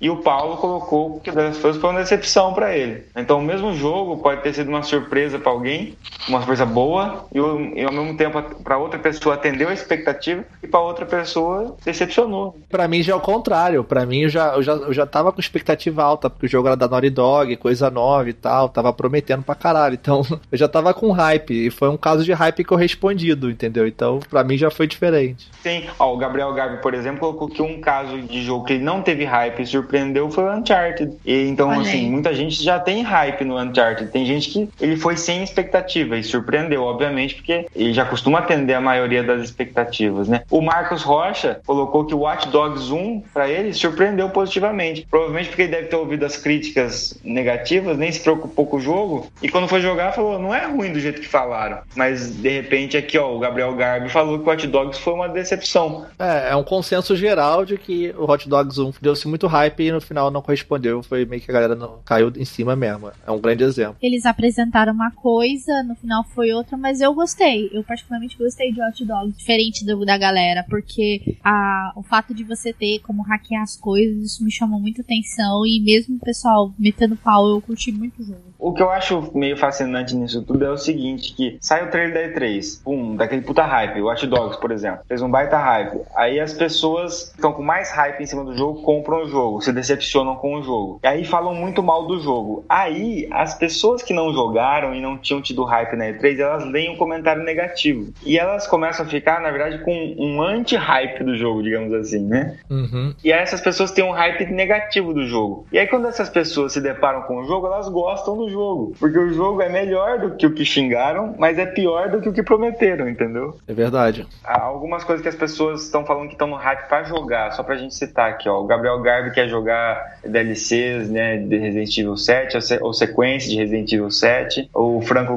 Groli quer jogar o Destiny 2. O Vinícius Ramalho quer jogar Mon- Monster Hunter 20 aqui, né, o XX. O Marcos Rocha quer jogar No More Heroes 3. Olha aí que diferente, né? O Paulo Campelo quer jogar o Forza Horizon 3, tá no hype. Bruno Alves tá no, no hype no Pokémon Ultra Moon. Olha aí, Ivan. Oh! No Ultra Moon. Você tá, você tá no, no Oh! hype? Eu tô no hype do Ultra Sun, né? Que ele já vai pro lado da lua, já vou pro lado do sol. Já. Já fez a pré-venda, Java? Cara, eu fiz a reserva na lojinha aqui da, da minha cidade, cara. Reserva na lojinha é a pré-venda raiz, né? É. É, O Vinícius Corrêa tá no hype do Tekken 7, que já saiu. Teteu já jogou, né, Teteu? muito bom, muito bom. O Marinaldo tá com hype em todos os jogos, ele disse.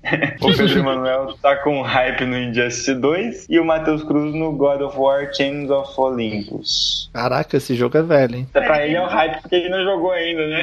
É, Legal, gente. Obrigado pela participação de vocês. Vamos voltar aqui pro, pro, pra no, pros nossos hypes, né? Qual foi o, o hype atendido de vocês? Expectativas foram correspondidas? a gente falou de jogo, às vezes, que demora a sair e não é correspondido, né? Por exemplo, que isso acaba sendo é, uma coisa que atrapalha, igual do Nuke Forever ali. Quanto mais tempo demora, mais a frustração pode vir. Um que, que me, me surpreendeu, que eu já eu tava na expectativa, foi o Last Guardian, assim. Eu ia falar dele. Demorou pra caralho. Quase não saiu, não ia sair, aí depois sair, não ia mais. E foi, depois de 10 anos de desenvolvimento quase, saiu o Last Guardian. E, cara, eu gosto pra caralho, a gente fez um cast aqui já sobre ele. E o, o jogo realmente, pra mim, pessoas não gostaram, mas acho que são pessoas que realmente não, tão, não são fãs. Que Assim, estão realmente, erradas, né, Teteu? eles estão errados.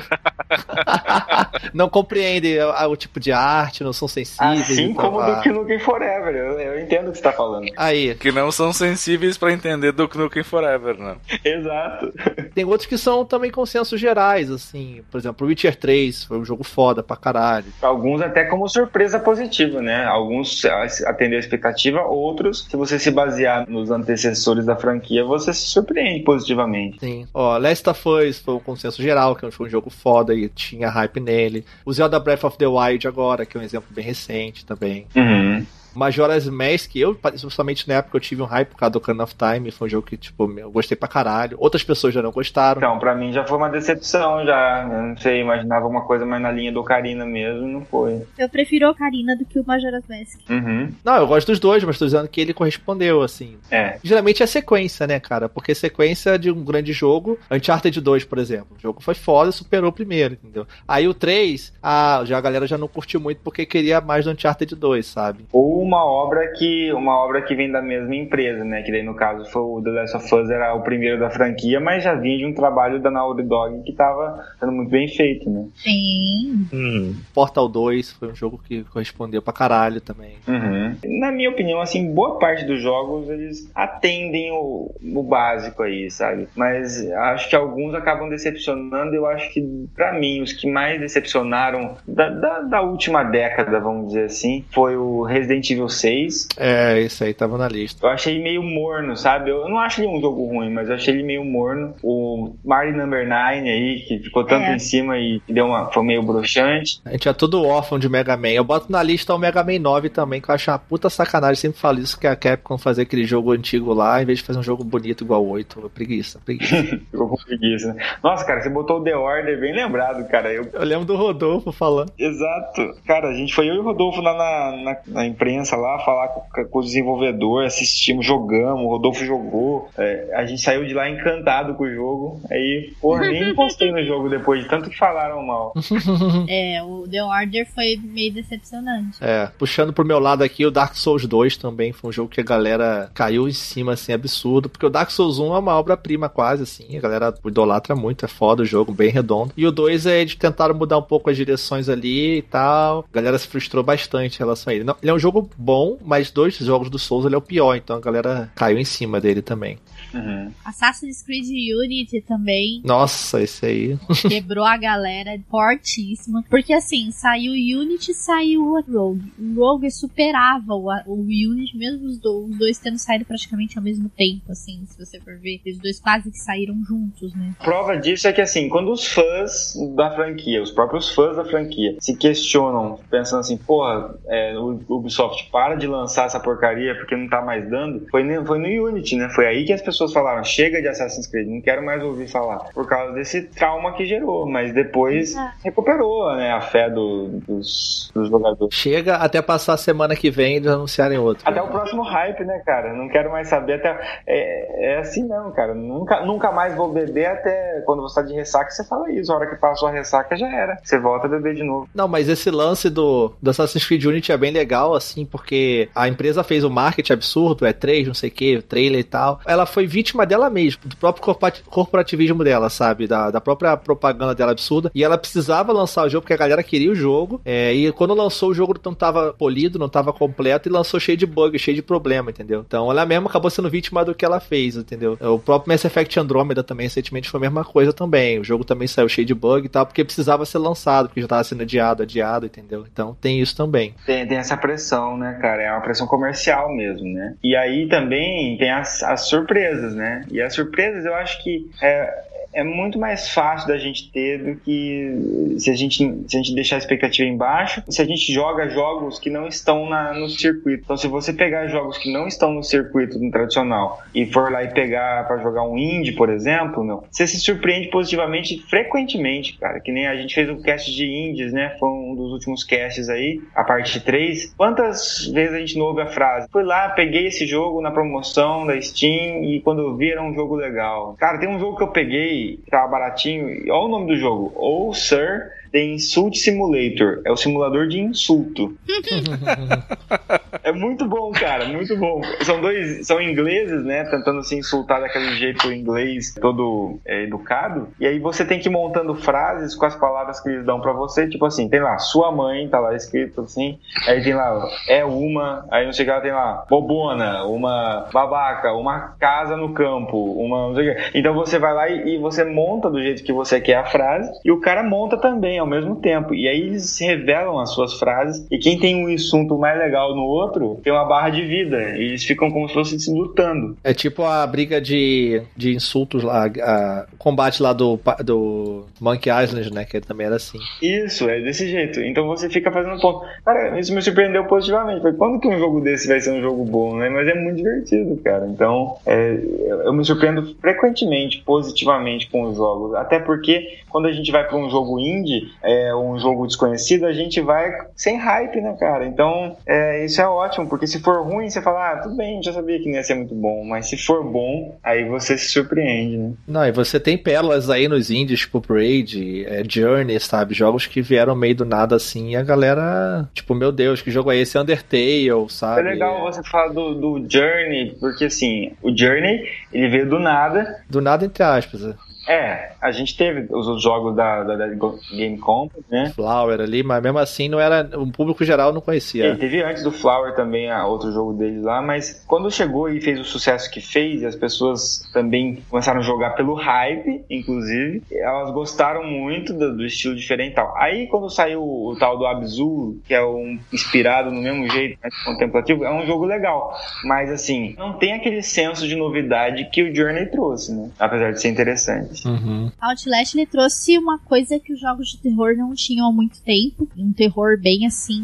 diferente. Porque você não tem como se defender, ó, diferente de Resident Evil, que você tem armas, tudo pra tirar em zumbis. Mas Outlast ele trouxe uma outra proposta de terror. O jogo ele te fala logo no começo, né? Que as suas únicas opções é correr, se esconder ou morrer. E você encontra várias situações no jogo, né? Você encontra loucos, você encontra uma galera lá fazendo teste em pessoas. Ele trouxe uma proposta bem diferente pro terror, né? E ele tem trazido também temas pesadíssimos. Então, o Outlast ele deu uma boa inovada na questão do terror que muitos jogos já não faziam muito tempo, né? O grande problema disso é que ele, o primeiro veio, foi um jogo dependente, a galera foi jogar sem expectativa, surpreendeu, ele inovou. Mas o 2 pegou e fez o que o primeiro fez em outro setting, né? Em outro ambiente, outra coisa praticamente. Então, já não funcionou como o primeiro, sabe? A galera já não gostou tanto porque não tinha mais a coisa da expectativa baixa, da questão de ser um desconhecido. Então, tem tudo isso, né? Muda a perspectiva. Tudo depende de uma questão de perspectiva, realmente. Igual o, o Rigo ele falou lá, dá um coragem e tudo mais. Por isso que hoje a gente tem o recurso dos jogos indies e tudo mais para ter essas surpresas, né? Uma promoção da Steam ou da PSN que lá tem qualquer coisa na promoção louca lá de um dólar e tal. A gente nunca mais vai ter aquela surpresa de ir lá e comprar quatro jogos pirata do Play 1 por, por 10 reais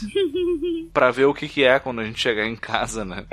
Uhum. É verdade, cara. E, e descobrir muita coisa, assim, né? Ou na locadora, né, cara? Quando você ia na locadora lá e, e pegava o jogo do Mega Drive lá pela capa, Super Nintendo, tinha uma capa Sim. desenhada de um jeito lá e você comprava pela capa. É. Quando você ia jogar, não tinha, não tinha nada a ver, cara. E, mas assim, muita coisa você descobria. Você ia pra alugar o jogo que tava no hype, só que por estar no hype, todo mundo já tinha alugado, nunca tava lá, e você falava, você voltava pra casa com outro jogo que não era o que você inicialmente uhum. queria, e de repente você se deparava com um jogo muito bom, né? Ou muito ruim. Chegava lá e tem aí, tem fita nova. Ah, chegou uma fita aí. O que que é? Não sei não, não testei ainda. Aí, tipo, tá, beleza. Aí não tinha tutorial, não tinha manual, não tinha nada, né, cara? Tinha que ir jogando, né? Até o dia que chega. Ah, chegou aí sim, chegou a fita do Superman 64, da série animada.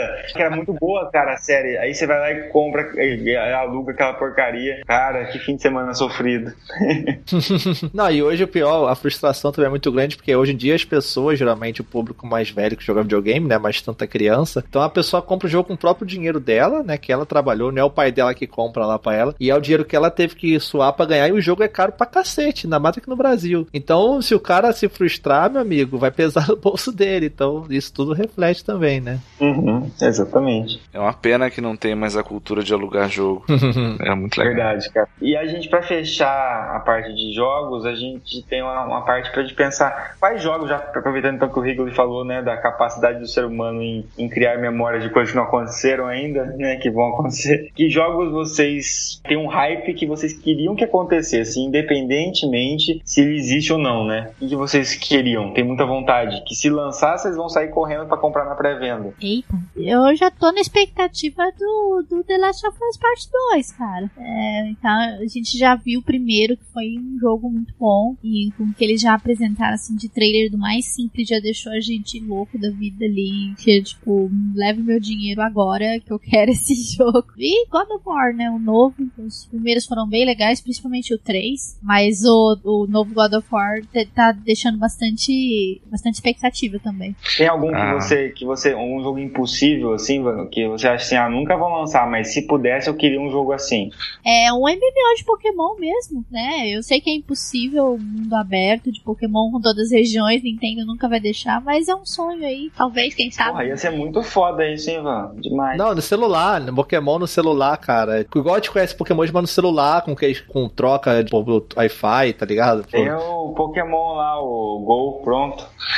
É, pô, enfim, né? Era pra ser uma parada muito mais foda, né? Enfim. Cara, o que eu tô esperando a Bethesda largar de mão dessas merda online aí e largar um, um Elder Scrolls 6 de uma vez. Por favor, né? Começar a pensar, pelo menos, nisso. Pelo amor de Deus. Eu, eu não sou um, eu não curto jogar online, não sou um cara online, assim. Já fiz algumas tentativas e, Cara, cara. Elder Scrolls Online eu comprei no hype também. Eu comprei na pré-venda também.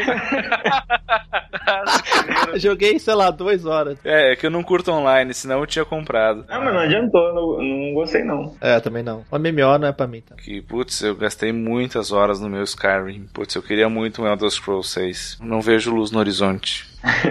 E você, Teteus? Ah, cara, sei lá, o que eu tô esperando já tá pra sair, que é o Cyberpunk da, da CD Projekt, porque vai ser foda, né? E sei lá, eu queria muito ver. Eu gosto muito de coisa nova, sabe? De ver franquias novas. Às vezes você quer ficar na mesma franquia, mas eu gosto muito de IP novas, empresas fazendo coisa nova, então coisas novas que me surpreendem. E sei lá, tô na esperança do Bloodborne 2 aí, ver se sai ou alguma coisa da From Software nova também. Uhum. Bom, eu atualmente do que tá pra lançar aí, eu quero muito. Eu sou o contrário, né? Eu gosto muito de franquias velhas, eu gosto muito de ver jogos velhos de novo. Então, o que eu quero muito, cara, é o Sonic Mania.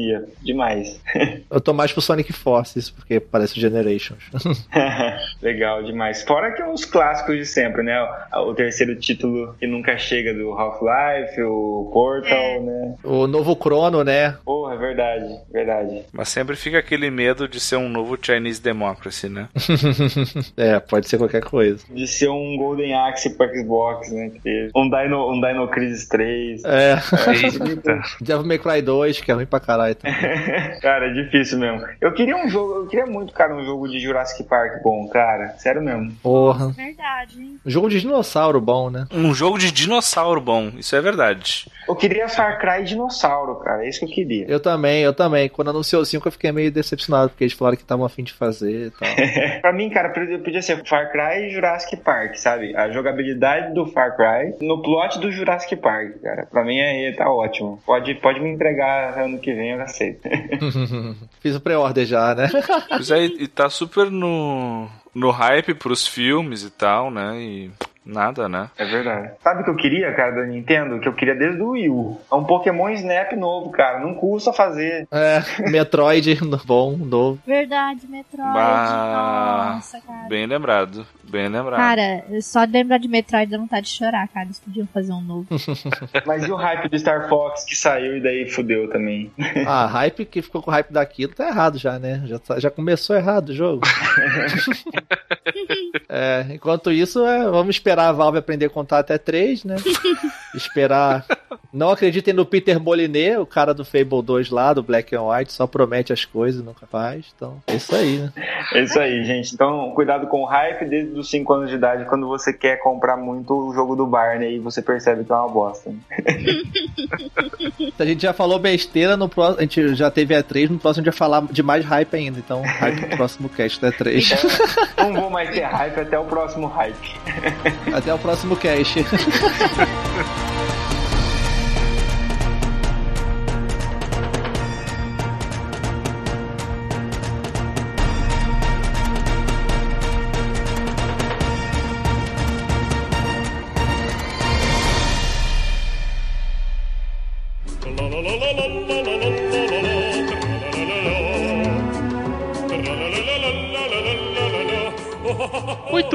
bem, meus amigos, estamos de volta agora depois de desse hype maravilhoso que foi esse cast, né, Vanzita? Sim, aprendemos que não podemos criar expectativa com as coisas. Exatamente, gente. Isso pode ser tanto benéfico quanto, né, pode causar males aí para você que são irreversíveis depois. Exato, porque você vai ficar com o coração quebrado, você vai ter seu coração partido, porque as pessoas que ganham dinheiro não estão nem aí pra você. Exatamente, meus amigos. Então, o melhor é manter a tranquilidade mesmo, esperar ali, criar aquele, aquele hype, mas como a gente diz lá no spot, com moderação, né? Com moderação, gente. Exato. Agora vamos para leitura de e-mails e feedbacks aqui do cast passado, que foi de Pokémon aí, ó, brilhantemente de Pokémon, rosteado pela Vanzita e pelo Bak aí, ó, o Bak, nosso apresentador. Vocês viram na capa, né?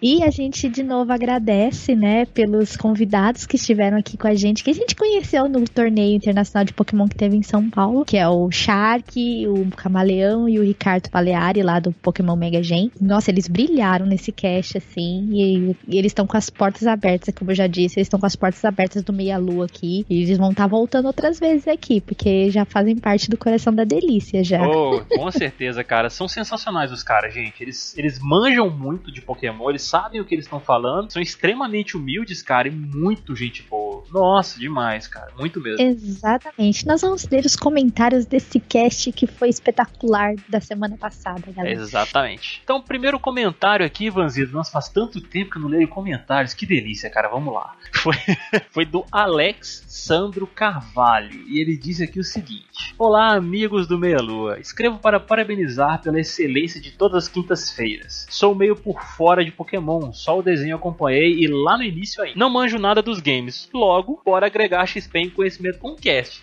Obrigado por terem lembrado do e-mail de futebol. E nos vemos na E3. Vou acompanhar com vocês nas lives das conferências e pelo Twitter, claro. Forte abraço e que venha a E3 com toda a sua delícia e Bloodborne 2. Na torcida também. É, cara, já passou E3 não tivemos Bloodborne, né, cara? A galera do Souls tá chorando porque não teve Bloodborne, cara. Exatamente. Mas o pessoal deve ter ficado um pouquinho feliz, porque o Assassin's Creed Origins, né, aí é o novo, ele tá com a mecânica de combate um pouco parecida com Dark Souls, hein? Que é, e, e tá brilhando em Assassin's Creed, tá brilhando tanto quanto em Egito Antigo. Ah, meu Deus do céu, meu Deus, gente, fã do céu, quase pariu Anubis vendo aquilo. Cara, esse, esse jogo vai ser lindo, sério. Vai ser, cara. É Assassin's Creed, gente. Assassin's Creed tá voltando com tudo, eu fico emocionado. Obrigada, Alex, pelo seu comentário. Realmente, quando você fala de Pokémon hoje, é um pouco mais complexo. Você tem que estudar, como diz o Ricardo Paleari. Primeira coisa é sentar e estudar. Exatamente, cara. Eu fico, eu converso com a Van, tem hora que ela tá conversando com o Verta sobre coisas de Pokémon, porque eles estão jogando, né? Cara, eu fico perdidaço com certos termos, cara. Meu Deus. É como se eu estivesse conversando de termos de real-time strategy, né? Tipo RTS, StarCraft, essas coisas assim, com pessoas que não entendem também. É a mesma coisa. É, então, né? Mas obrigada, viu, Alex, pelo seu comentário. Muito bom, viu? Espero que você tenha gostado realmente do cast aí. É isso aí. E agora eu vou ler o comentário do Marcelo Neves. Seja bem-vindo, Marcelo, de volta com as suas grandes histórias com a namorada. Exatamente. E, ne e nevando aqui no cast, né? Marcelo Neves, que delícia. E traz neve, cara. Tá muito frio já, velho. Ele disse o seguinte: e aí, pessoal do podcast mais delícia da Podosfera? Ai, que delícia. Hum, ai, que Quando saiu Pokémon Black and White, joguei muito. Houve um período em que consegui muitas vitórias consecutivas. Fiquei um pouco convencido, admito. Até que quebrei a cara com um moleque que faz uma estratégia com um Riolo que me deixou com um cara de Pokémon fodido. Recordo que ele começou com Fortress. A batalha estava se desenrolando. Não recordo qual eu estava usando nessa hora. Em um dos seus turnos, ele usou o ataque Spike, sim, que causa dano sempre que muda o Pokémon no campo. Exatamente. É, são espinhos no campo. Comecei a derrotar o Fortress, mas aí entrou um Riolo. Estratégia simples, mas brilhante dele. Ele usava Roar, que podia ser aprendido por TM em um turno, e graças à habilidade Prankster do Riolo, ele tinha prioridade para começar atacando, desde que o ataque não causasse dano direto. Ok, mudava o Pokémon, efeito de Roar, sem direito a fazer nada. No outro turno ele usava Copycat para imitar seu último movimento, me fazendo trocar novamente de Pokémon. Nossa, cara, entendi a estratégia. Ah, é, assim, esse é daqueles momentos, Van, que eu, que eu acabei de falar. Eu não tô entendendo porra nenhuma. Mas o que que aconteceu? Deixa eu fazer um resumo. Tipo, ele. eh, Você tem dois Pokémon no campo. E aí o que, que ele fazia? Ele, esse Fortress, ele, ele colocava espinho no campo. Sim, você E o entendi. espinho ele causa dano toda vez que o Pokémon do oponente entra no campo. Certo. Porque é como se estivesse pisando em espinhos, entendeu? Tipo, ele joga o Pokémon, pisa e dá dano, entendeu? Aí o que aconteceu? Ele entrava, aí ele, no caso, derrubou o Fortress, e como ele não tinha nenhum movimento pra tirar esses espinhos do campo, toda vez que ele entrava com o Pokémon dele, o Pokémon dele tomava dano. E aí, esse esse Roar, que é o que faz você, obriga você a trocar de Pokémon, que é tipo, Roar é grito. Então ele tira o, o, o seu Pokémon do campo, entendeu?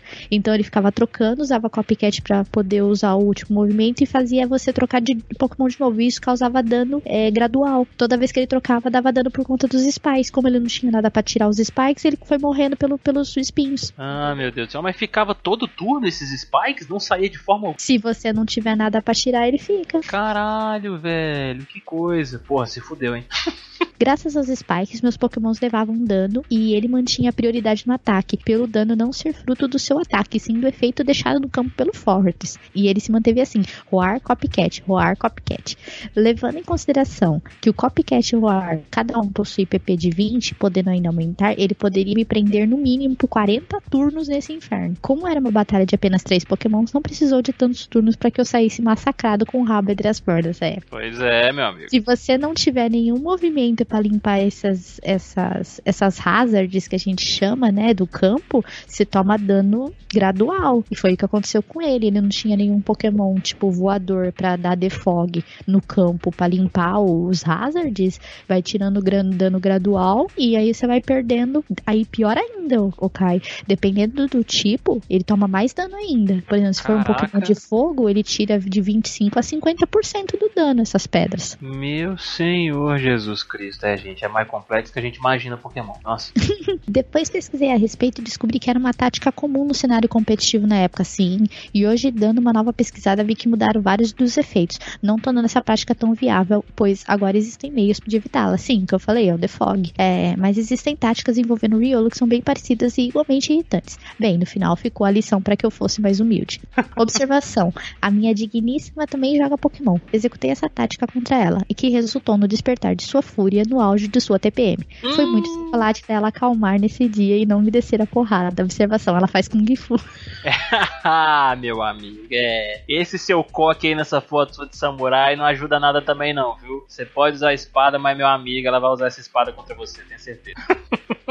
Mas era uma boa, era uma boa estratégia pra época de Black and White e hoje não funciona tanto isso aí. É, no cenário competitivo Pokémon, principalmente de VGC, essa questão de colocar pedra no campo não vale a pena. Agora, ainda usar na Smogon vale bastante a pena, só que agora você tem a questão do Defog que pode tirar essas pedras do campo. Então, é- você precisa sempre carregar tanto um Pokémon pra poder colocar essas pedras no campo, como alguém que pode tirar, entendeu? Porque o- as pedras vão ser sempre no campo do oponente, nunca no seu. E vice-versa. E você tem que estar sempre com alguém que possa limpar isso, entendeu? Ou Entendi. Pokémons que aguentam.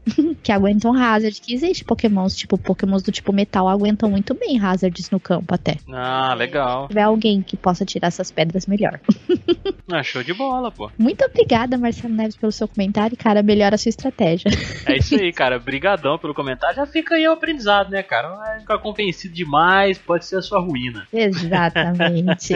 Beijo pra você, Marcelo. Muito Abração, cara. Peguei no seu coque. É. caraca, velho. O Caio gravando comigo não presta. Ah, eu não consigo, gente. Eu sempre vou pra esses lados, desculpa.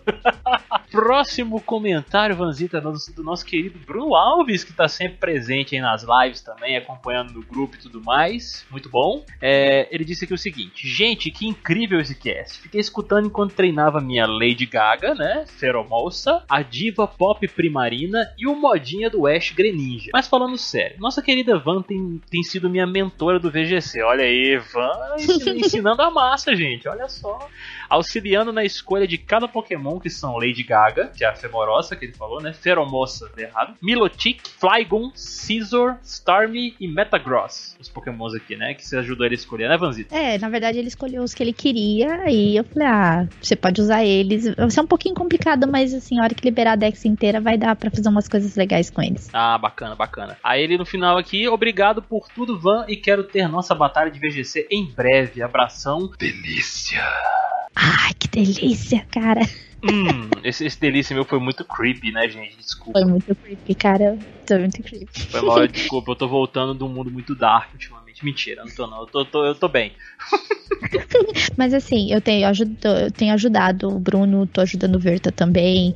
E eu não sei tudo sobre VGC. O que eu aprendi no VGC foi indo do- no internacional esse ano, entrevistando, falando com o Shark, falando com o LJ também, que é uma pessoa que eh, me ajudou a escolher meu time também VGC, entendeu? Mas assim, eu ainda tenho muito que aprender, mas o que eu aprendo eu passo pros outros, entendeu? Ah, É, graças a essas pessoas eu sei VGC hoje, entendeu? Mas tamo aí, cara, tamo junto. ah, que demais, pô. Muito bom, gente. Olha aí, ó. Vanzita é professora de Pokémon agora. Ai, quem dera um dia eu chego lá.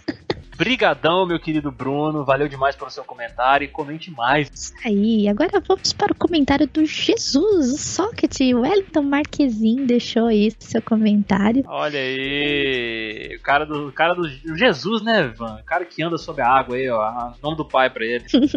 E ele disse o seguinte: Salve galera, essa semana realmente combinou com o cast, apesar de eu ter ficado meio chateado com o anúncio do Ultra Sun e Moon. Como assim, cara? Pois pra mim é um tiro que a Game Freak deu no pé, falando a todos: olha, fizemos algumas cagadas no anterior, vamos botar uma história nova e vocês nem vão perceber. É, né? Se nem meu 3DS aguenta direito e Moon, imagina o novo. Como diria o Alpha do Power Rangers: ai, ai, ai, ai, ai. Algo que sempre me chamou a atenção nos jogos era a possibilidade de duelar com os amigos, torneios e tudo mais.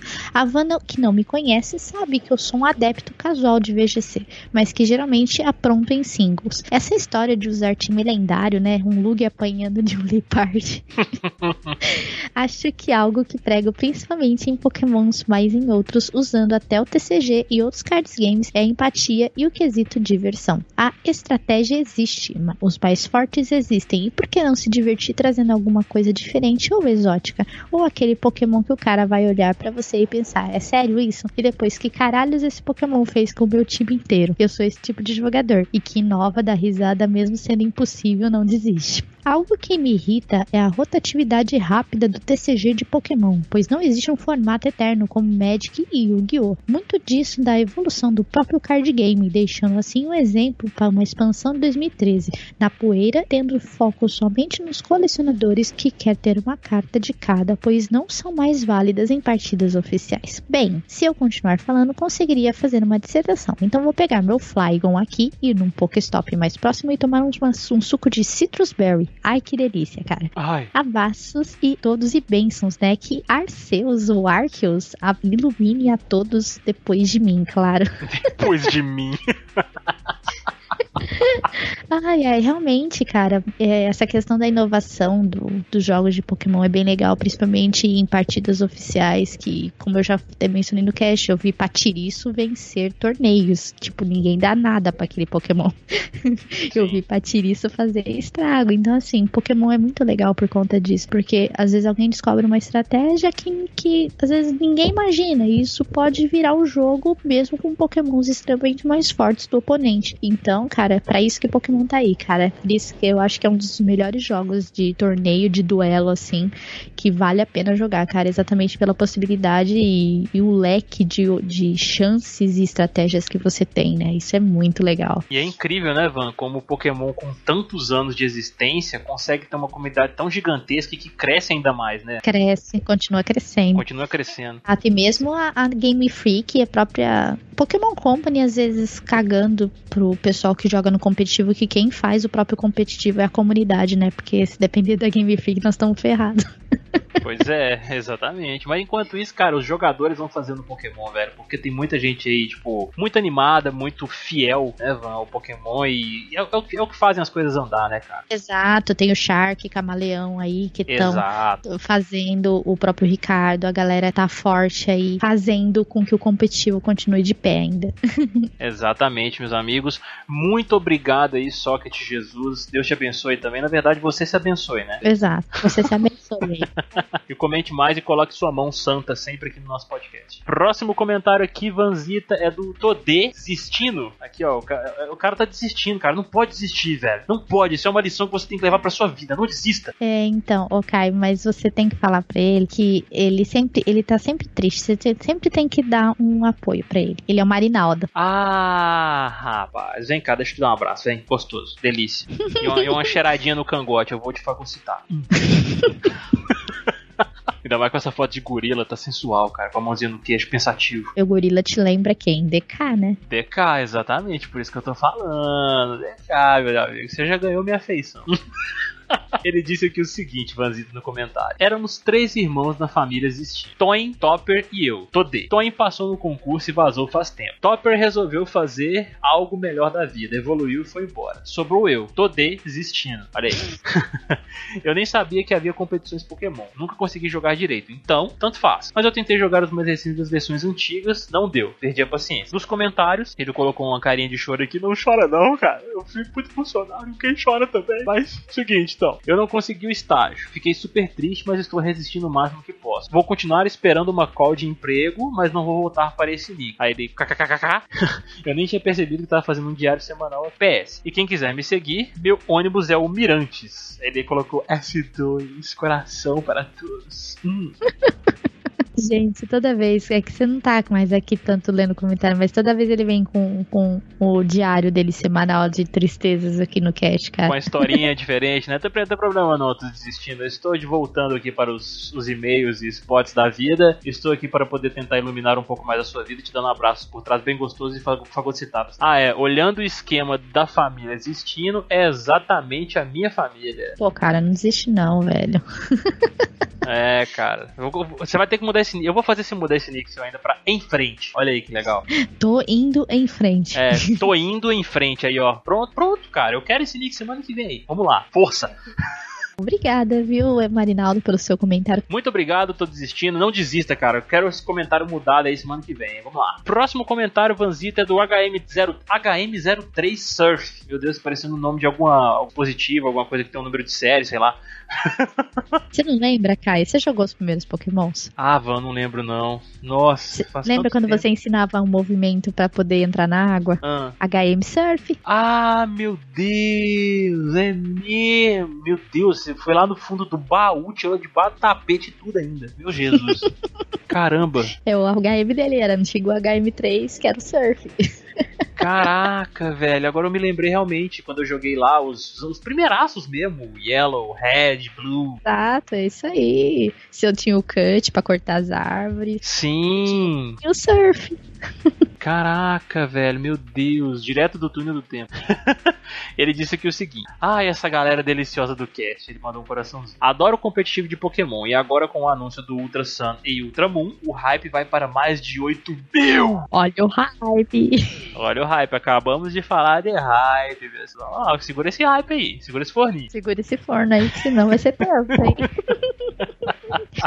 Mas obrigada, viu, Game Surf, pelo seu comentário, cara, que você sempre volte aí. E encerramos os nossos comentários, gente, desse cast delícia de Pokémon que foi. Obrigada a todos aí que deixaram seus comentários, que sempre estão cooperando aí com a gente, todos os casts ouvindo, compartilhando com a galera aí, né, Caio? Exatamente, gente. Vocês são sensacionais, gente. A gente sempre fala isso. Se não fossem vocês aqui, a gente não estaria fazendo esse trabalho delicioso que é o Meia Lua, cara. Então, aproveitando, né, Vanzita, pra poder dar só mais uns recadinhos rápidos aqui pra galera. Gente, a gente tá com o nosso canal de vídeos lá no YouTube, que é o youtube.com barra Meia Lua TV. Tudo junto, né? Bonitinho lá para vocês. E nós estamos tendo vídeos diários, né, Vanzita? Todo dia, meio-dia, tá rolando vídeo novo lá. Sim, exatamente. Inclusive, essa semana saiu vídeo de Dia dos Namorados, saiu gameplay de Zelda. Então vocês têm que se inscrever lá, porque tá saindo vídeo todo dia, galera. Então, se se inscrevam lá, vocês vão ficar sabendo de outras gameplays, outras novidades e a gente tá sempre colocando coisa nova para vocês lá. Exatamente, meus queridos. Então nos sigam também nas nossas redes sociais aí, né, Vanzita? No Facebook, no Twitter. Exatamente, nosso, nossos Twitter. Meu Twitter pessoal é VanRB Bueno. Exatamente, o meu Twitter é o Nobre Underline Caio. E o Twitter do Meia Lua estará na descrição desse cast, bem como todos os outros links do nosso canal de lives, nosso canal de vídeos, nosso Instagram, enfim, todos os nossos grupos, tudo que você quiser seguir, nos acompanhar. A gente espera vocês para poder se manifestar nesses grupos lá. Nos sigam para vocês saberem mais novidades sobre a gente. Exato. Saber coisas antecipadas também, né, Vanzila? Que a gente sempre coloca muita coisa antecipada lá pra galera. É, lives, vídeos, casts, tudo a gente coloca lá, gente. Então, por favor, entre nessas redes sociais e Twitter também, né? Pra poder ficar ligado aí. Exatamente. Encerramos esse cast de hoje. Cuidado com o hype, galera. Cuidado com o hype, meus amigos. Eu, eu falo cuidado com o hype, mas eu tô hypeado demais pro God of War, mano. Tá foda. Não pode. Hype. Exatamente, gente. Eu vou ali segurar o machado do Kratos pra ele, peraí. Gente, um abraço a todos. Esperamos vocês no próximo cast. E um beijo delícia para cada um de vocês. É isso aí, gente. Um beijo gostoso, sedoso e molhado na popa esquerda e direita. Uma mordida no joelho de cada um de vocês, gente. Delícia, cara. Delícia.